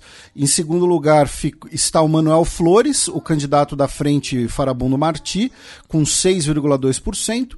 Em terceiro lugar, o Joel Sanches, o candidato da Arena, o partido conservador uh, salvadorenho, com 5,4%. Que originalidade, hein? Pois é. e não temos prévias dos resultados do legislativo. Né? Lembrando que uh, você tem também as 60 cadeiras do Legislativo Nacional em jogo. De El Salvador, vamos para o México, né? Já que teremos eleições no país é, ainda neste ano e justamente para tentar fazer a sua sucessora, o atual presidente Andrés Manuel López Obrador é, começou o ano né, anunciando o aumento do salário mínimo e de uma reforma da Previdência. Né? O aumento do salário mínimo do México é, leva né, para 440 dólares estadunidenses, né, para a gente facilitar é, na no ranqueamento né, na, na, do nosso subcontinente, o que torna o, o México o, o, país com o quinto maior salário mínimo da região, atrás apenas de Costa Rica, Uruguai, Chile e Equador. É, e em relação a a reforma da Previdência, né, que prevê um fundo de pensões e um ingresso base de 16.777 pesos, ele provocou né, o, os seus é, antecessores, né, principalmente o Zedilho, que foi eleito presidente pelo PRI, e o Calderon, que foi eleito presidente pelo PAN, é, enquanto que a oposição né, declarou que vai apoiar a reforma da Previdência se o, o AMLO conseguir provar da onde que ele vai tirar esse dinheiro. Né? Então o, o Lopes Obrador trucou e a oposição pediu seis. É, eu acho que Lopes Obrador vai fazer a campanha mais tipicamente priista e populista, se pode dizer, pela, pela Scheinbaum, claro. Tá, me lembra muito o que aconteceu aqui nos últimos dias antes da, da, da eleição, em que muita gente recebeu é, dinheiro, é, era chamado, chamado Plan Platita, foram liberadas várias aposentadorias que estavam temp há, há tempos esperando para ter a aprovação. Enfim, eu acho que essa é uma, uma, uma atitude típica desse tipo de, de partido, de, de, de, de, líder. E, e a própria Cláudia é, é, é, cúmplice disso, né? Porque talvez ela sozinha também poderia ganhar essa eleição, né? Mas eu acho que eu acho que isso vai ser usado amplamente, porque o México também sempre fez isso e é curioso que é uma é uma um uma espécie de emulação do modo como o próprio PRI agia nos 70 anos em que, em que liderou, né? É, liderou o país. É, só resta saber se vai haver fraude ou não no estilo daquela época, né? Mas eu acho que o ângulo torna a, a Scheinbaum é, quase como candidata favorita mesmo. É, e, e curioso que a, a, principal candidata da oposição, né, a Chotli Galvez, é, hum. participou né, de uma conferência da verdade e desafiou também né, o Lopes Obrador a aumentar o, o, salário mínimo dos professores e melhorar a, a aposentadoria dos funcionários públicos. É, duas bandeiras que geralmente né, a, os conservadores não levantam. Né? É, então ela também entra aí no, no, no clima eleitoral. E por fim, ainda na bacia caribenha, a Associação Militar do Haiti advertiu o governo antecipando que pode acontecer né, um enfrentamento fratricida entre agências das brigadas de segurança das áreas de proteção é, e das Forças Armadas do Haiti contra a polícia do país. Né? A associação pede ao primeiro-ministro Henri que faça todo o possível para evitar esse enfrentamento e transferir as brigadas de segurança para o, o comando das Forças Armadas. Mais um capítulo né, da crise contínua de segurança pública na porção ocidental da ilha de Espanhola. Silvia, encerramos esse bloco com a sua dica cultural. É, Trata-se de um livro que se chama História, História Argentina, é, do autor Rodrigo Fressan, é, que vive na Espanha já há muitos anos. É, embora o nome é, nos leve a pensar num livro cronológico e didático sobre a Argentina, ele não é isso. Ele é um livro que é, acompanha uma espécie de biografia desse, desse escritor que acabou indo morar fora porque a Argentina, de, de tanto estudá-la, de tanto ler sobre ela, o, o, o e ele há mais de 10 anos mora no exterior. O livro foi traduzido para o Brasil, eu não sei se ainda tem é, uma versão, enfim, em papel possível, mas o Kindle e a Amazon sempre ajudam nessa, nessa área, né? É um livro muito interessante, é quase um page turner, assim, porque a história dele amarrada à história da, da Argentina. Muito bom. Infelizmente não teremos a coluna da professora Vivian Almeida, então passemos para o segundo bloco do Giro de Notícias.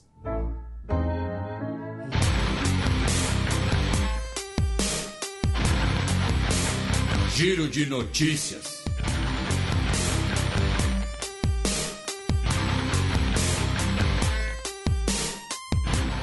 Notícia da terça-feira passada, dia 6 de fevereiro.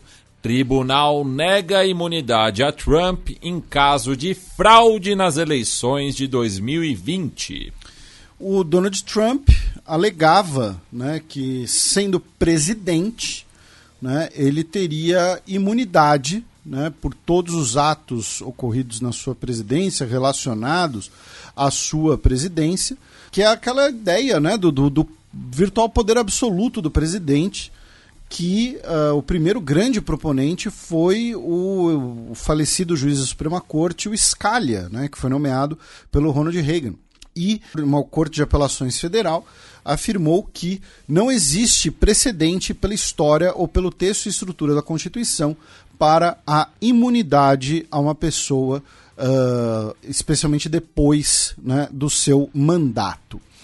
Uh, falando de eleições, aqui algumas notícias eleitorais dos Estados Unidos, meu caro Matias. Uh, a Nikki Haley, ela na última terça-feira, ela sofreu uma derrota complicada na primária republicana em Nevada, porque ela ficou atrás da opção nenhum dos candidatos. Porque a primeira primária republicana ela não incluiu Trump tá? É, nas cédulas, né? porque justamente a discussão se ele pode ser candidato ou não. Né? Uh, o republicano disputou o caucus, né, que é como se fosse uma assembleia, que inclusive terminou agora há pouco, né, e você comentou aqui né, que ele venceu, né, como uh, esperado. Uh, já o Joe Biden ele venceu, né, como esperado, as primárias democratas na Carolina do Sul e a gente mencionou aqui que o Joe Biden estava fazendo campanha, estava se concentrando nisso, porque seria um termômetro do apoio do eleitorado, especialmente do eleitorado afro-americano. Ele venceu em todos os condados, levou 96% dos votos. Né? Então, poxa, uma vitória, né, pô, tratorou. Só que só 4% dos eleitores registrados participaram, o que é um quarto do comparecimento em 2020. Tá? Em 2020, 16% compareceu e agora foi apenas 4%. Então, é, não é uma situação interessante para o Sleep Joe. Tá? E, uh, finalmente, falando em eleições dos Estados Unidos, né, duas notícias. A primeira delas é que a Suprema Corte está julgando, tá? Ontem vai continuar amanhã, mas uh, segundo a imprensa dos Estados Unidos, a Suprema Corte vai autorizar que Donald Trump possa participar das primárias republicanas. Né? Lembrando que nós tivemos estados como Colorado, né, que não incluíram ele nas primárias, né, por conta da sua condenação. Uh, a campanha dele levou o assunto, inclusive, para a Suprema Corte e ainda não tem um veredito, porém a Suprema Corte, segundo a imprensa dos Estados Unidos, já estaria sinalizando de que vai autorizar a participação dele. E a segunda é que a Taylor Swift anunciou um novo álbum para o dia 19 de abril. Atenção, torcida corintiana. Agora vai. Agora vai. Pois é. é não sabemos para onde, mas, mas, vai. E, e por que nós estamos falando do álbum da Taylor Swift? Porque né, o Donald Trump, os republicanos já estão aí com a teoria da conspiração de que ela vai virar a campanha, ela vai fazer a campanha em torno do Biden. Que o Super Bowl que, está armado. Que é, que é tudo uma armação, porque ela fez aquela, aquela entrevista em que ela nem citou o Trump, mas ela fez críticas indiretas, digamos assim, ao Trump, aos republicanos e, e tudo mais. Ela que recebeu álbum do ano, agora no Grammy. E o nosso amigo Jay-Z fez Falou a pergunta. Umas verdades. Pois é, fez a pergunta correta. Como é que uma artista ganha mais Grammys na história e nunca ganhou o álbum do ano? Por quê? Que, qual, é, qual é o elemento decisivo ali? Porque muita gente falou, né? Ah, vocês vão se meter com o vespeiro aí da Taylor Swift, né? Da Swifters. Meu irmão, eu me preocupo é com a colmeia entendeu? Não, mas a, a gente elogiou as Swifts. A gente disse sim, aqui sim. que as Swifts podem decidir a eleição. Mas é que, que o pessoal a, se alarmou, assim, né? Mas é, eu tenho preocupação mesmo é com a colmeia. aí eu não mexo. E, e eu tuitei que as Swifts, provavelmente elas são capazes de organizar um comício melhor que muito diretório partidário que tem por aí, viu? Né? E o Jay-Z falou essas coisas quando ele estava recebendo o prêmio do Dr. Dre né? Que tem o nome do Dr. Dre. Que novamente é o um nome de rapper, tipo, o cara chama André, é conhecido como Dre, é, é o é. Dr. Dre. É o cubo de gelo. Notícia da quarta-feira, dia 7 de fevereiro. Jornalista chinês com nacionalidade australiana é condenado à morte. O Yang Hejun, de 58 anos de idade, Uh, ele foi condenado à morte com a pena suspensa, né? ou seja, ele não será executado uh, até segunda ordem, enfim. E a ministra de Relações Exteriores da Austrália, Penny Wong, convocou o embaixador da China no país para cobrar explicações. Tá? Uh, o Yang ele residia em Nova York ele criou um blog com comentários e, e, e notícias políticas uh, sobre a China, muitas delas críticas à China. ele uh, foi preso em janeiro de 2019 em Guangzhou uh, sob acusação de espionagem, tá? E, uh, repito, ele tem nacionalidade australiana. Então, é a China condenando à morte um cidadão australiano, por isso que nós temos esses protestos. Uh, ali perto, o Exército da Libertação Nacional da Papua Ocidental, né, um dos principais grupos armados papuásios uh, na região da ilha que é dominada pela Indonésia, anunciou essa semana que vai libertar o piloto neozelandês Philip Mertens, que foi tomado como refém em março de 2023, tá? Uh, afirmando que ele está bem e que ele está com saúde e que ele será libertado. Né? Ainda não está claro se teve alguma negociação ou quais uh, termos de uma eventual negociação para esse assunto. No programa passado, né, nós comentamos que um homem japonês, no seu leito de morte, uh, confessou que era o uh, Kirishima Satoshi, né, que era membro né, de um grupo uh, de, da esquerda radical que realizou um ataque à bomba uh, em 1974 no Japão, que deixou vítimas, e uh, 1975, desculpem. E uh, ele, no seu leito de morte, confessou que era esse homem, uh, e as autoridades iriam então confirmar. E essa semana saiu a notícia da confirmação.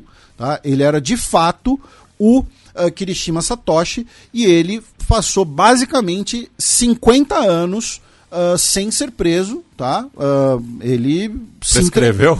É, ele se entregou porque não é nem se entregou, né? Ele foi fazer o tratamento de saúde e decidiu confessar quem ele era antes de falecer.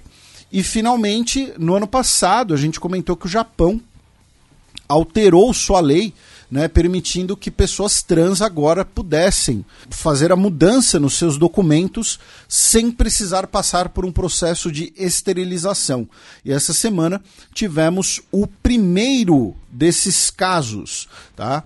Uh, o, o Sui Takakito, de 50 anos de idade, uh, está agora com os documentos uh, adequados, né? E uh, não precisou passar por nenhum processo uh, em relação à sua integridade física.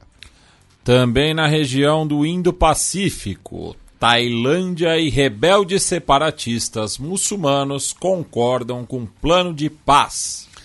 Esse plano de paz foi mediado pela Malásia, né? Você tem uma, uma duradoura, mas pequena, geograficamente pequena, né? Uh, insurgência separatista na Tailândia, uh, bem na, na, na, quase no extremo sul do país, né? especialmente por guerrilhas muçulmanas desde o início do século XXI. Uh, né? Lembrando que a Tailândia é uma monarquia budista. Mas fica justamente essa região próxima da Malásia, um país de maioria muçulmana. Exatamente. Né? Uh, e no caso é o Movimento Nacional Revolucionário Barissa. E a Malásia anunciou esse processo de paz. A, a Tailândia. É, a Tailândia anunciou esse processo de paz mediado pela Malásia, justamente. Outra notícia tailandesa é que o governo afirmou que vai proibir o uso recreativo da cannabis. Só que tem um detalhe: o uso recreativo da cannabis foi autorizado em março de 2022. Então não foram nem dois anos tá, com uso recreativo da cannabis. Uh, o país uh, afirma que vai tomar essa decisão devido à proliferação de uh, locais para uso recreativo de cannabis, especialmente por turistas, tá? e que isso não teve o impacto econômico esperado. Tá? E aí, uma notícia interessante, curiosa e bem diferente é o seguinte: uh, a Índia né, ela tem algumas ilhas no Oceano Índico. E o seu território mais ocidental são as ilhas né, uh, de Nicobar. Tá?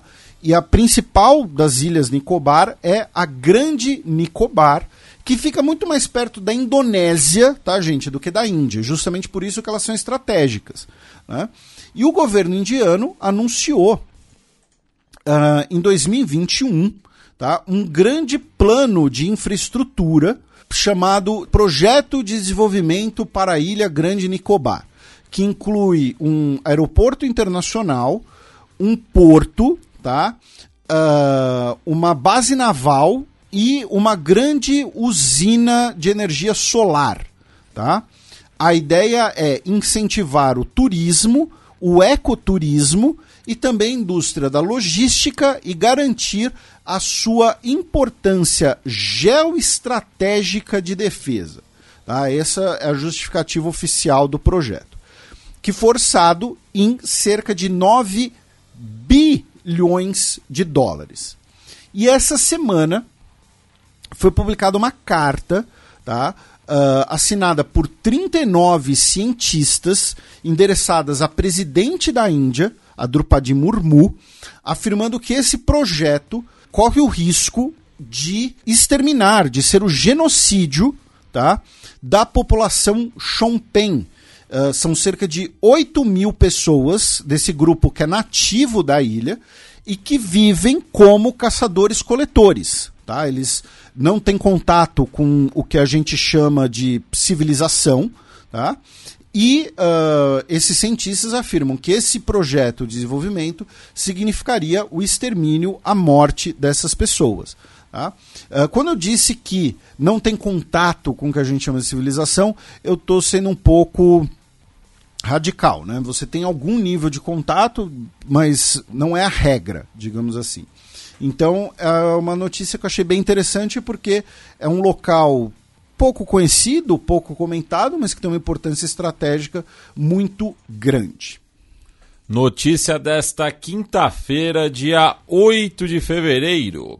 Zelensky demite comandante das Forças Armadas Ucranianas. Aí vamos né, passar por algumas notícias da Ucrânia, da guerra e também notícias da Rússia. Né?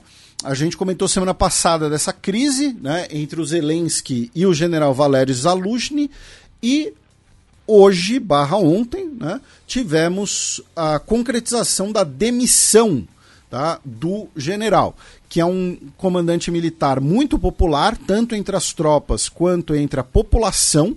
Tá? Uh, segundo pesquisas de opinião, cerca de 90% da população tinha uma visão positiva do general tá? E o posto será ocupado pelo general Alexander Sirsky, que é o atual comandante do exército ucraniano, tá? das forças terrestres, e agora ele ah, vai assumir como comandante de todas as forças armadas ucranianas unificadas. Isso inclui o exército, a força aérea, a marinha e as forças de assalto né, aéreo, tá? o que seriam ali as forças aeromóveis uh, ucranianas, tá? que são um ramo separado, seguindo a tradição soviética né, da, da VDV. Uh, ah, vamos ver qual vai ser o impacto disso, especialmente qual vai ser o impacto disso uh, na necessidade ucraniana de receber dinheiro dos Estados Unidos. Tá? Se essa notícia vai pegar mal nos Estados Unidos, vai pegar mal uh, no, no, Congresso dos Estados Unidos, ou se vai ter um efeito positivo, né? não sabemos. Tá? Uh, uma coisa muito interessante é que esse general que foi nomeado, Alexander Sersky, uh, ele foi o comandante ucraniano na defesa de Bakhmut, onde a Ucrânia foi derrotada. Tá?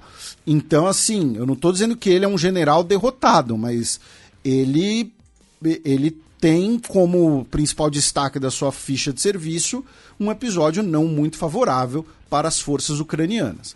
Tá?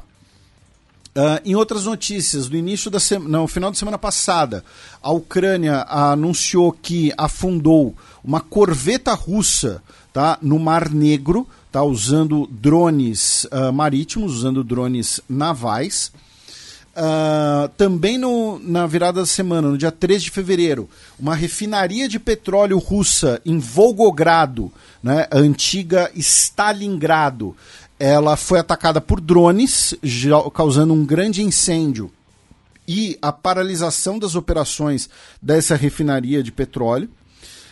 Também no dia 3, um bombardeio ucraniano em Luhansk, né? Uh, o oblast ucraniano, parcialmente ocupado pela Rússia, deixou pelo menos 20 mortos e um bombardeio uh, ucraniano em outra cidade do Oblast de Luhansk deixou outras pessoas, outras 11 pessoas mortas. Tá? Essa semana tivemos um constrangimento aí, um desencontro. Por quê? Uh, o Andrei Duda, presidente da Polônia, ele estava dando uma entrevista e perguntaram para ele né, sobre o que ele acha das chances ucranianas na guerra. E ele falou que acredita que a Ucrânia pode sim retomar Donetsk e Luhansk, mas é difícil responder se a Ucrânia vai retomar a Crimeia. E aí ele diz assim: a Crimeia é um caso especial, também por razões históricas. Porque, de fato, se olharmos historicamente, estava em mãos russas na maior parte do tempo. Então ele basicamente falou: olha só, a Crimeia é russa. A Crimeia não, historicamente não seria ucraniana. Né? O embaixador ucraniano na Polônia uh, rebateu as afirmações do presidente numa rede social e aí uh, o presidente teve que ali que meio voltar atrás e se corrigir. Né? Ele disse que pelo direito internacional a Crimeia é sim ucraniana e que a Polônia vai apoiar a Ucrânia até o fim, até retomar todos os seus territórios. Lembrando que os poloneses ucranianos têm várias tetas também. pois é. é. E aí, meu caro Matias, falando em guerra na Ucrânia, o Grêmio contratou o Duqueiroz e por que essa notícia está aqui antes que o nosso... Como isso afeta o Grêmio? como a guerra na Ucrânia afeta o Grêmio, é. né? Para quem não sabe, isso é um meme, né? Mas o que por que a gente está falando disso nesse bloco? Né? Porque uh, o Vasco, o clube de futebol Vasco da Gama, que tem como torcedores mais regatas. ilustres. O que, que eu falei? Clube de futebol. Ah, é porque é um. É, enfim, Clube de Regatas Vasco da Gama, que tem como torcedores mais ilustres Tanguy Bagdadi, Cazé, uh, Casimiro, né? E Marcos Palmeira, que está em todas as novelas do Benedito Rui Barbosa Cinematic Universe. Uh, o Vasco é de propriedade de uma empresa chamada 777, que é uma empresa sediada nos Estados Unidos. E o Vasco estava interessado nesse atleta do Zenit, porém. Que é lá do meu bairro. É do Butantão, do Queiroz. Ah, o do Queiroz, achei que era o é, Zenit. não, não, o Zenit. o Zenit da Vila Gomes. e o Vasco estava interessado nesse atleta. Chegaram a fechar o negócio, só que a empresa que controla o Vasco teve que vetar o negócio, porque o Zenit de São Petersburgo e a gente que é o time do Putin, inclusive. É o time do Putin. Que não gosta de futebol, mas diz torcedor do Zenit. E, e gente, nós temos dois fronteiras invisíveis do futebol sobre a história da Rússia e a história do futebol na Rússia. O Zenit é o time da Gazprom, que é a estatal de gás russa. E se a empresa que controla o Vasco comprasse esse jogador, ela estaria sujeita às sanções dos Estados Unidos. Então eles tiveram que vetar o negócio e o jogador foi pro Grêmio. Tá? Então, como a guerra na Ucrânia afeta o Grêmio? E, e, o nosso Tanguy postou, né, que hoje duas das minhas paixões, geopolítica e Vasco da Gama, se juntaram. Foi péssimo, não recomendo. pois é. E, e uma outra, né, uma coisa pra gente, né, um dia, quando Fronteiras voltar, é o Schalke 04, que é um tradicional clube de futebol alemão, corre o risco de precisar ser refundado, porque ele era patrocinado justamente pela Gazprom. Com a invasão da Ucrânia, o contrato foi encerrado, o clube ficou basicamente sem dinheiro, caiu para a segunda divisão, está com risco de cair para a terceira divisão, com as contas sem serem aprovadas. Já é regionalizada, né? Isso, já é regionalizada. Na Alemanha só tem duas divisões nacionais, porque tem muito clube de futebol. E uh, só que tem o problema que o balanço do clube não fecha. Então, se ele for rebaixado da segunda divisão e com esse balanço atual, ele corre o risco de precisar ser refundado. Tá? Então, também tem a ver com a guerra na Ucrânia. E aí outras não, Eu só fui confirmar, a terceira ainda não é regionalizada. É, antigamente eram só as ah, duas disco, primeiras. Disco, né? eu também. Não, não, eu, eu, eu que acabei. É... Você me induziu ao erro. uh, e outras quatro notícias é que os partidos de oposição da Hungria realizaram uma, uma sessão cerimônia, uma sessão simbólica no parlamento para votar a adesão da Suécia à OTAN. Só que o partido governista, o Fidesz, que tem a maioria, boicotou né, a, o voto, consequentemente não adiantou de nada. Porém, né, o Vitor Orbán ele vai usar isso para né, conseguir alguma vantagem em troca dessa aprovação. Ah, nessa semana tivemos uma manifestação pequena tá, de esposas de homens convocados a lutarem na guerra em Moscou. Tá, e que resultou em diversas prisões, tanto das manifestantes quanto também de repórteres que cobriam a manifestação. Outra notícia ligada à economia russa é que uh, os investidores neerlandeses que tinham ações na empresa Yandex, né, que é um dos principais buscadores russos e que também tem uh, diversos aplicativos na Rússia, são da Yandex, como por exemplo o, o entre aspas, o Uber da Rússia é Yandex é muito utilizado na Armênia. Inclusive, eu tenho uma conta no Yandex, eu usei. Então, assim, se o pessoal do Departamento de Estado dos Estados Unidos, Departamento de Tesouro tiver. Eu, eu precisava só pegar um carro, tá, gente? Foi só isso. Uh, enfim, os investidores neerlandeses venderam as suas ações para controladores russos, tá? Um negócio no total de 5,2 bilhões de dólares e agora a empresa será 100% russa. E finalmente, Oleg Kononenko estabeleceu o recorde de permanência no espaço sideral. Tá? Superou a marca de 878 dias, 11 horas, 29 minutos e 48 segundos que havia sido estabelecida pelo seu antecessor e compatriota Gennady Padalka. Tá? O Kononenko está na Estação Espacial Internacional desde setembro. Tá? Ele tem 59 anos de idade, está na sua quinta missão no espaço e somando ele, quando voltar dessa missão, que está prevista para acabar em setembro, ele terá passado dos 1.110 dias no espaço. Então, assim, é muito tempo, tá? E num espaço bastante restrito, inclusive, tá? Então, assim, é um confinamento a Estação Espacial Internacional. Uh, então, tá aí parabéns para ele e isso acaba sendo um símbolo né, da uh, um símbolo da humanidade né? ainda tenho esse resquício otimista né, de que é a exploração espacial são as adversidades do espaço que vão unir a humanidade uh, contra essas disputas mesquinhas no nosso pálido ponto azul já diria Calcega Bem, passemos para a premiação que não altera a cotação do rublo, mas a gente gosta de tirar onda mesmo assim.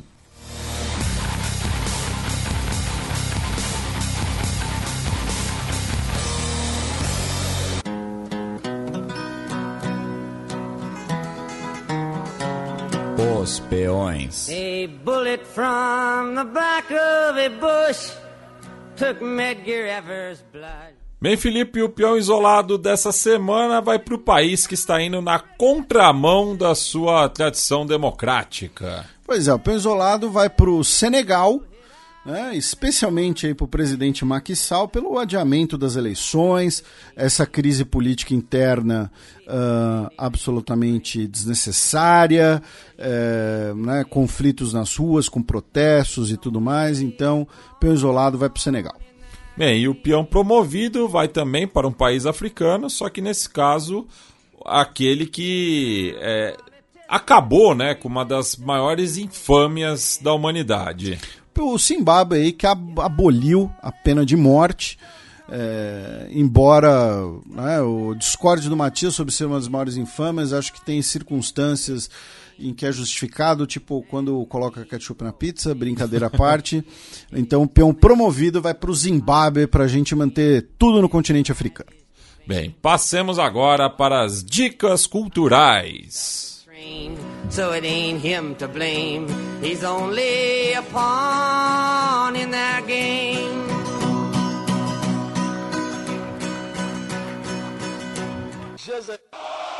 DJ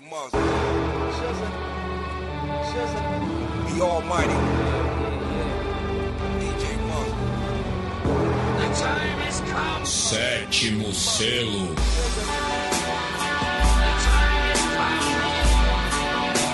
Felipe, qual que é a boa para os nossos ouvintes nesse pré-carnaval? Então, meu caro Matias, ah, como muitos nossos ouvintes né, devem ter visto as notícias e tudo mais, Infelizmente, nessa semana, no dia 1 de fevereiro, perdemos o grande Cal Weathers. Né? A gente já havia falado dele aqui alguns anos atrás, não lembro diretamente direito o contexto. Ele faleceu aos 76 anos de idade, né, em Los Angeles. Ele nasceu em New Orleans, na Louisiana. Foi jogador de futebol americano profissional. Teve uma carreira de atleta no college, em que ele jogou futebol americano, futebol, o nosso futebol, luta greco-romana é, ginástica, boxe e judô. Tá? O cara era um, um atleta, né? E ele provavelmente será mais conhecido, mais lembrado como o Apollo Creed, né? Nos filmes rock. Uh, e eu vou na verdade eu vou recomendar que vocês assistam alguma coisa com o Cal Weathers. Tá? Vocês têm os filmes rock, você tem o Happy Gilmore, que inclusive o Matias sempre lembra aqui desse filme, né? Em que ele interpreta o Chubbs. Tem o Predador, que tem a famosa cena né, do cumprimento entre ele e o Arnold Schwarzenegger ali, o, que eles fazem um, uma queda de braço no ar. Filme que teve dois governadores de estados é, norte-americanos. Sim, o Schwarzenegger e o Jesse DeBarry Ventura, que foi governador de Minnesota, e o ator indígena que fazia o thriller, ele foi candidato no Kentucky. Isso. Ele dubla né, o Combat Cow em Toy Story, ele fez a série Street Justice, fez a série Arrested Development, ele está na série Mandalorian, né, como Griff Carga, ele, além de estar na série Mandalorian, ele foi indicado ao Emmy pela série e ele dirige dois episódios, tá? Ele dirige o 12, né? Que é o quarto episódio da segunda temporada, e ele dirige o 20, que é o quarto episódio da terceira temporada. Dentre outras obras dele, e tem um filme dele que eu acho muito interessante, que é o filme Action Jackson, tá? Uh, em que ele estrela o filme, tá? O filme também tem a Sharon Stone, e uh, o filme, embora ele tenha sido um. ele tenha flopado, a ideia era meio que fosse ali um, um 007 negro, sabe? Tinha uma, uma premissa uh, interessante, enfim.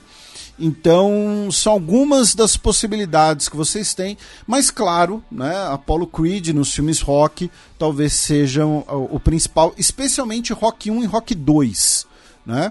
Uh, ele tem, né, ele é um dos personagens principais junto com o próprio Rock. E, inclusive, o Sylvester Stallone postou um vídeo muito bonito nas suas redes sociais sobre a morte do, do Cal Weathers.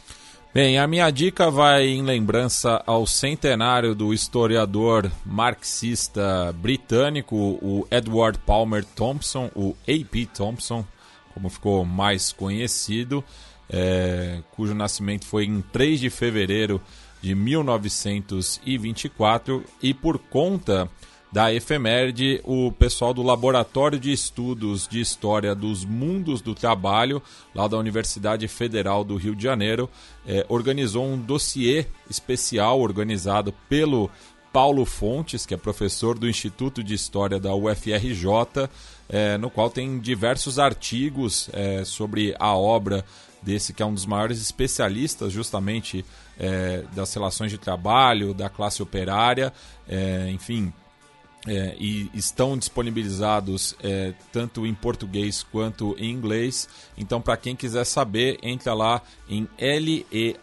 lehmt.org barra dossiê é, traço Thompson traço 100 traço anos, que daí é, vai estar tá lá disponível todos os artigos para consulta e download. Felipe, temos recados dos nossos ouvintes, considerações finais. Olha, nós temos recados dos nossos ouvintes, mas a gente vai pedir a paciência deles, que eles vão ficar para a semana que vem, porque são três horas da manhã.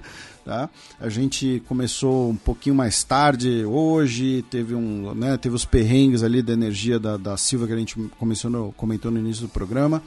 Então, apenas um abraço a todo mundo que nos ouve, nos compartilha. Uh, Comporte-se no carnaval, tá? Então, assim, é, cuidado com coronga, tá? Nas, agro, nas aglomerações. Foi pro bloquinho, não vai visitar sua avó doente depois, tá? Porque você pode estar tá com coronga. Uh, cuidado com mosquito, aí com problema de dengue, então usa repelente, tem repelente com um cheirinho gostoso tal. Uh, cuidado com IST, tá? Então assim, vai vai vai aproveitar bem os bloquinhos, se cuida aí. E se você não vai fazer nada disso, vai ficar em casa, lendo, vendo filme e tal, você não é losers, você é um winners, tá? E é isso. Um beijo na mucosa do pulmão de todos vocês. Bem, fica aqui o agradecimento para o nosso ouvinte de longa data, o Carlos Haureg, que me hospedou lá em Belo Horizonte. Fica um abraço também para a esposa dele, a Lili, e o filhinho dele, o Marcelito. É, muito obrigado aí pela receptividade. Também para o ouvinte Ronaldo, que me reconheceu logo assim que eu desci do carro em BH, é, torcedor do Cruzeiro. Um forte abraço para ele. E também, e também para o João Pedro Brandão, que faz o podcast do São Paulo no GE. Ele e o pai dele, o Braulio, é, também me reconheceram, é, me abraçaram ali na, na entrada do Mineirão, assim como o Gabriel, primo do meu amigo Luiz Branco, que eu não via há bastante tempo, que também ouve xadrez verbal. Então, um abraço aí para todo mundo que eu tive contato na minha breve passagem pela capital mineira. Bem, e a música de encerramento vai em homenagem a dois artistas que faleceram nos últimos dias, né? Começando, né, pelo guitarrista e vocalista Wayne Kramer, que é um dos fundadores da banda MC5, né? Uma das é, pode dizer, né, precursoras aí do, do punk rock ali no final dos anos 60, banda baseada em Detroit, que era ligada justamente ao, ao campo da esquerda. Então a gente vai ouvir é, a música homônima do primeiro álbum deles, né? Kick Out the Jams. É, em homenagem ao Wayne Kramer, que acabou falecendo aos 75 anos no último dia 2 de fevereiro, um pouco depois da, da gravação do, xadrez verbal, e também ao baixista jamaicano Aston Barrett, que acompanhou Bob Marley em boa parte da sua carreira, um nome muito importante aí pro, pro reggae, é, reconhecido por diversos dos seus pares, né, considerado um dos maiores baixistas da história. É, ele que, junto com o irmão dele, o, Carlton, é, tocavam né, com, com Bob Marley e outros nomes do, do, do reggae. É, e foram muito importantes né, para a sonoridade é, desse gênero jamaicano. E como baixista eu acabei escolhendo é, Steer Up, é, do Bob Marley, presente no álbum Catch a Fire de 1973, que tem uma linha de baixo bem marcada. Então a gente vai homenagear aí o Family Man, né, que ganhou esse apelido, já que ele teve uma porrada de filhos. Então vamos tocar na sequência aí Kick Out the Jams e Steer Up. Right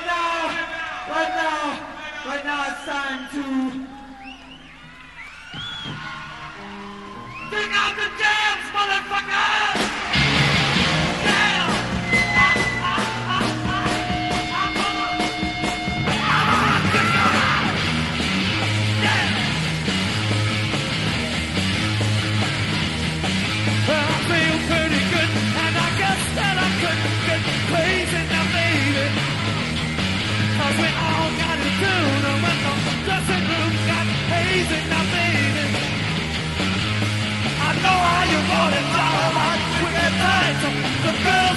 girls can't stand it when you're doing it right. Let me up on the stand, and let me kick out the jam. Yes, kick out the jam.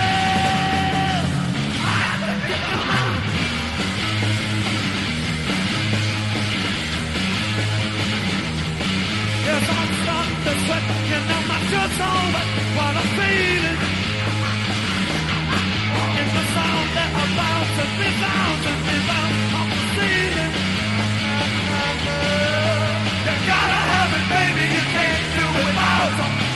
you get the feeling, you gotta sound along with that mic in my hand. And let me kick out the jam. Yes, kick out the jam.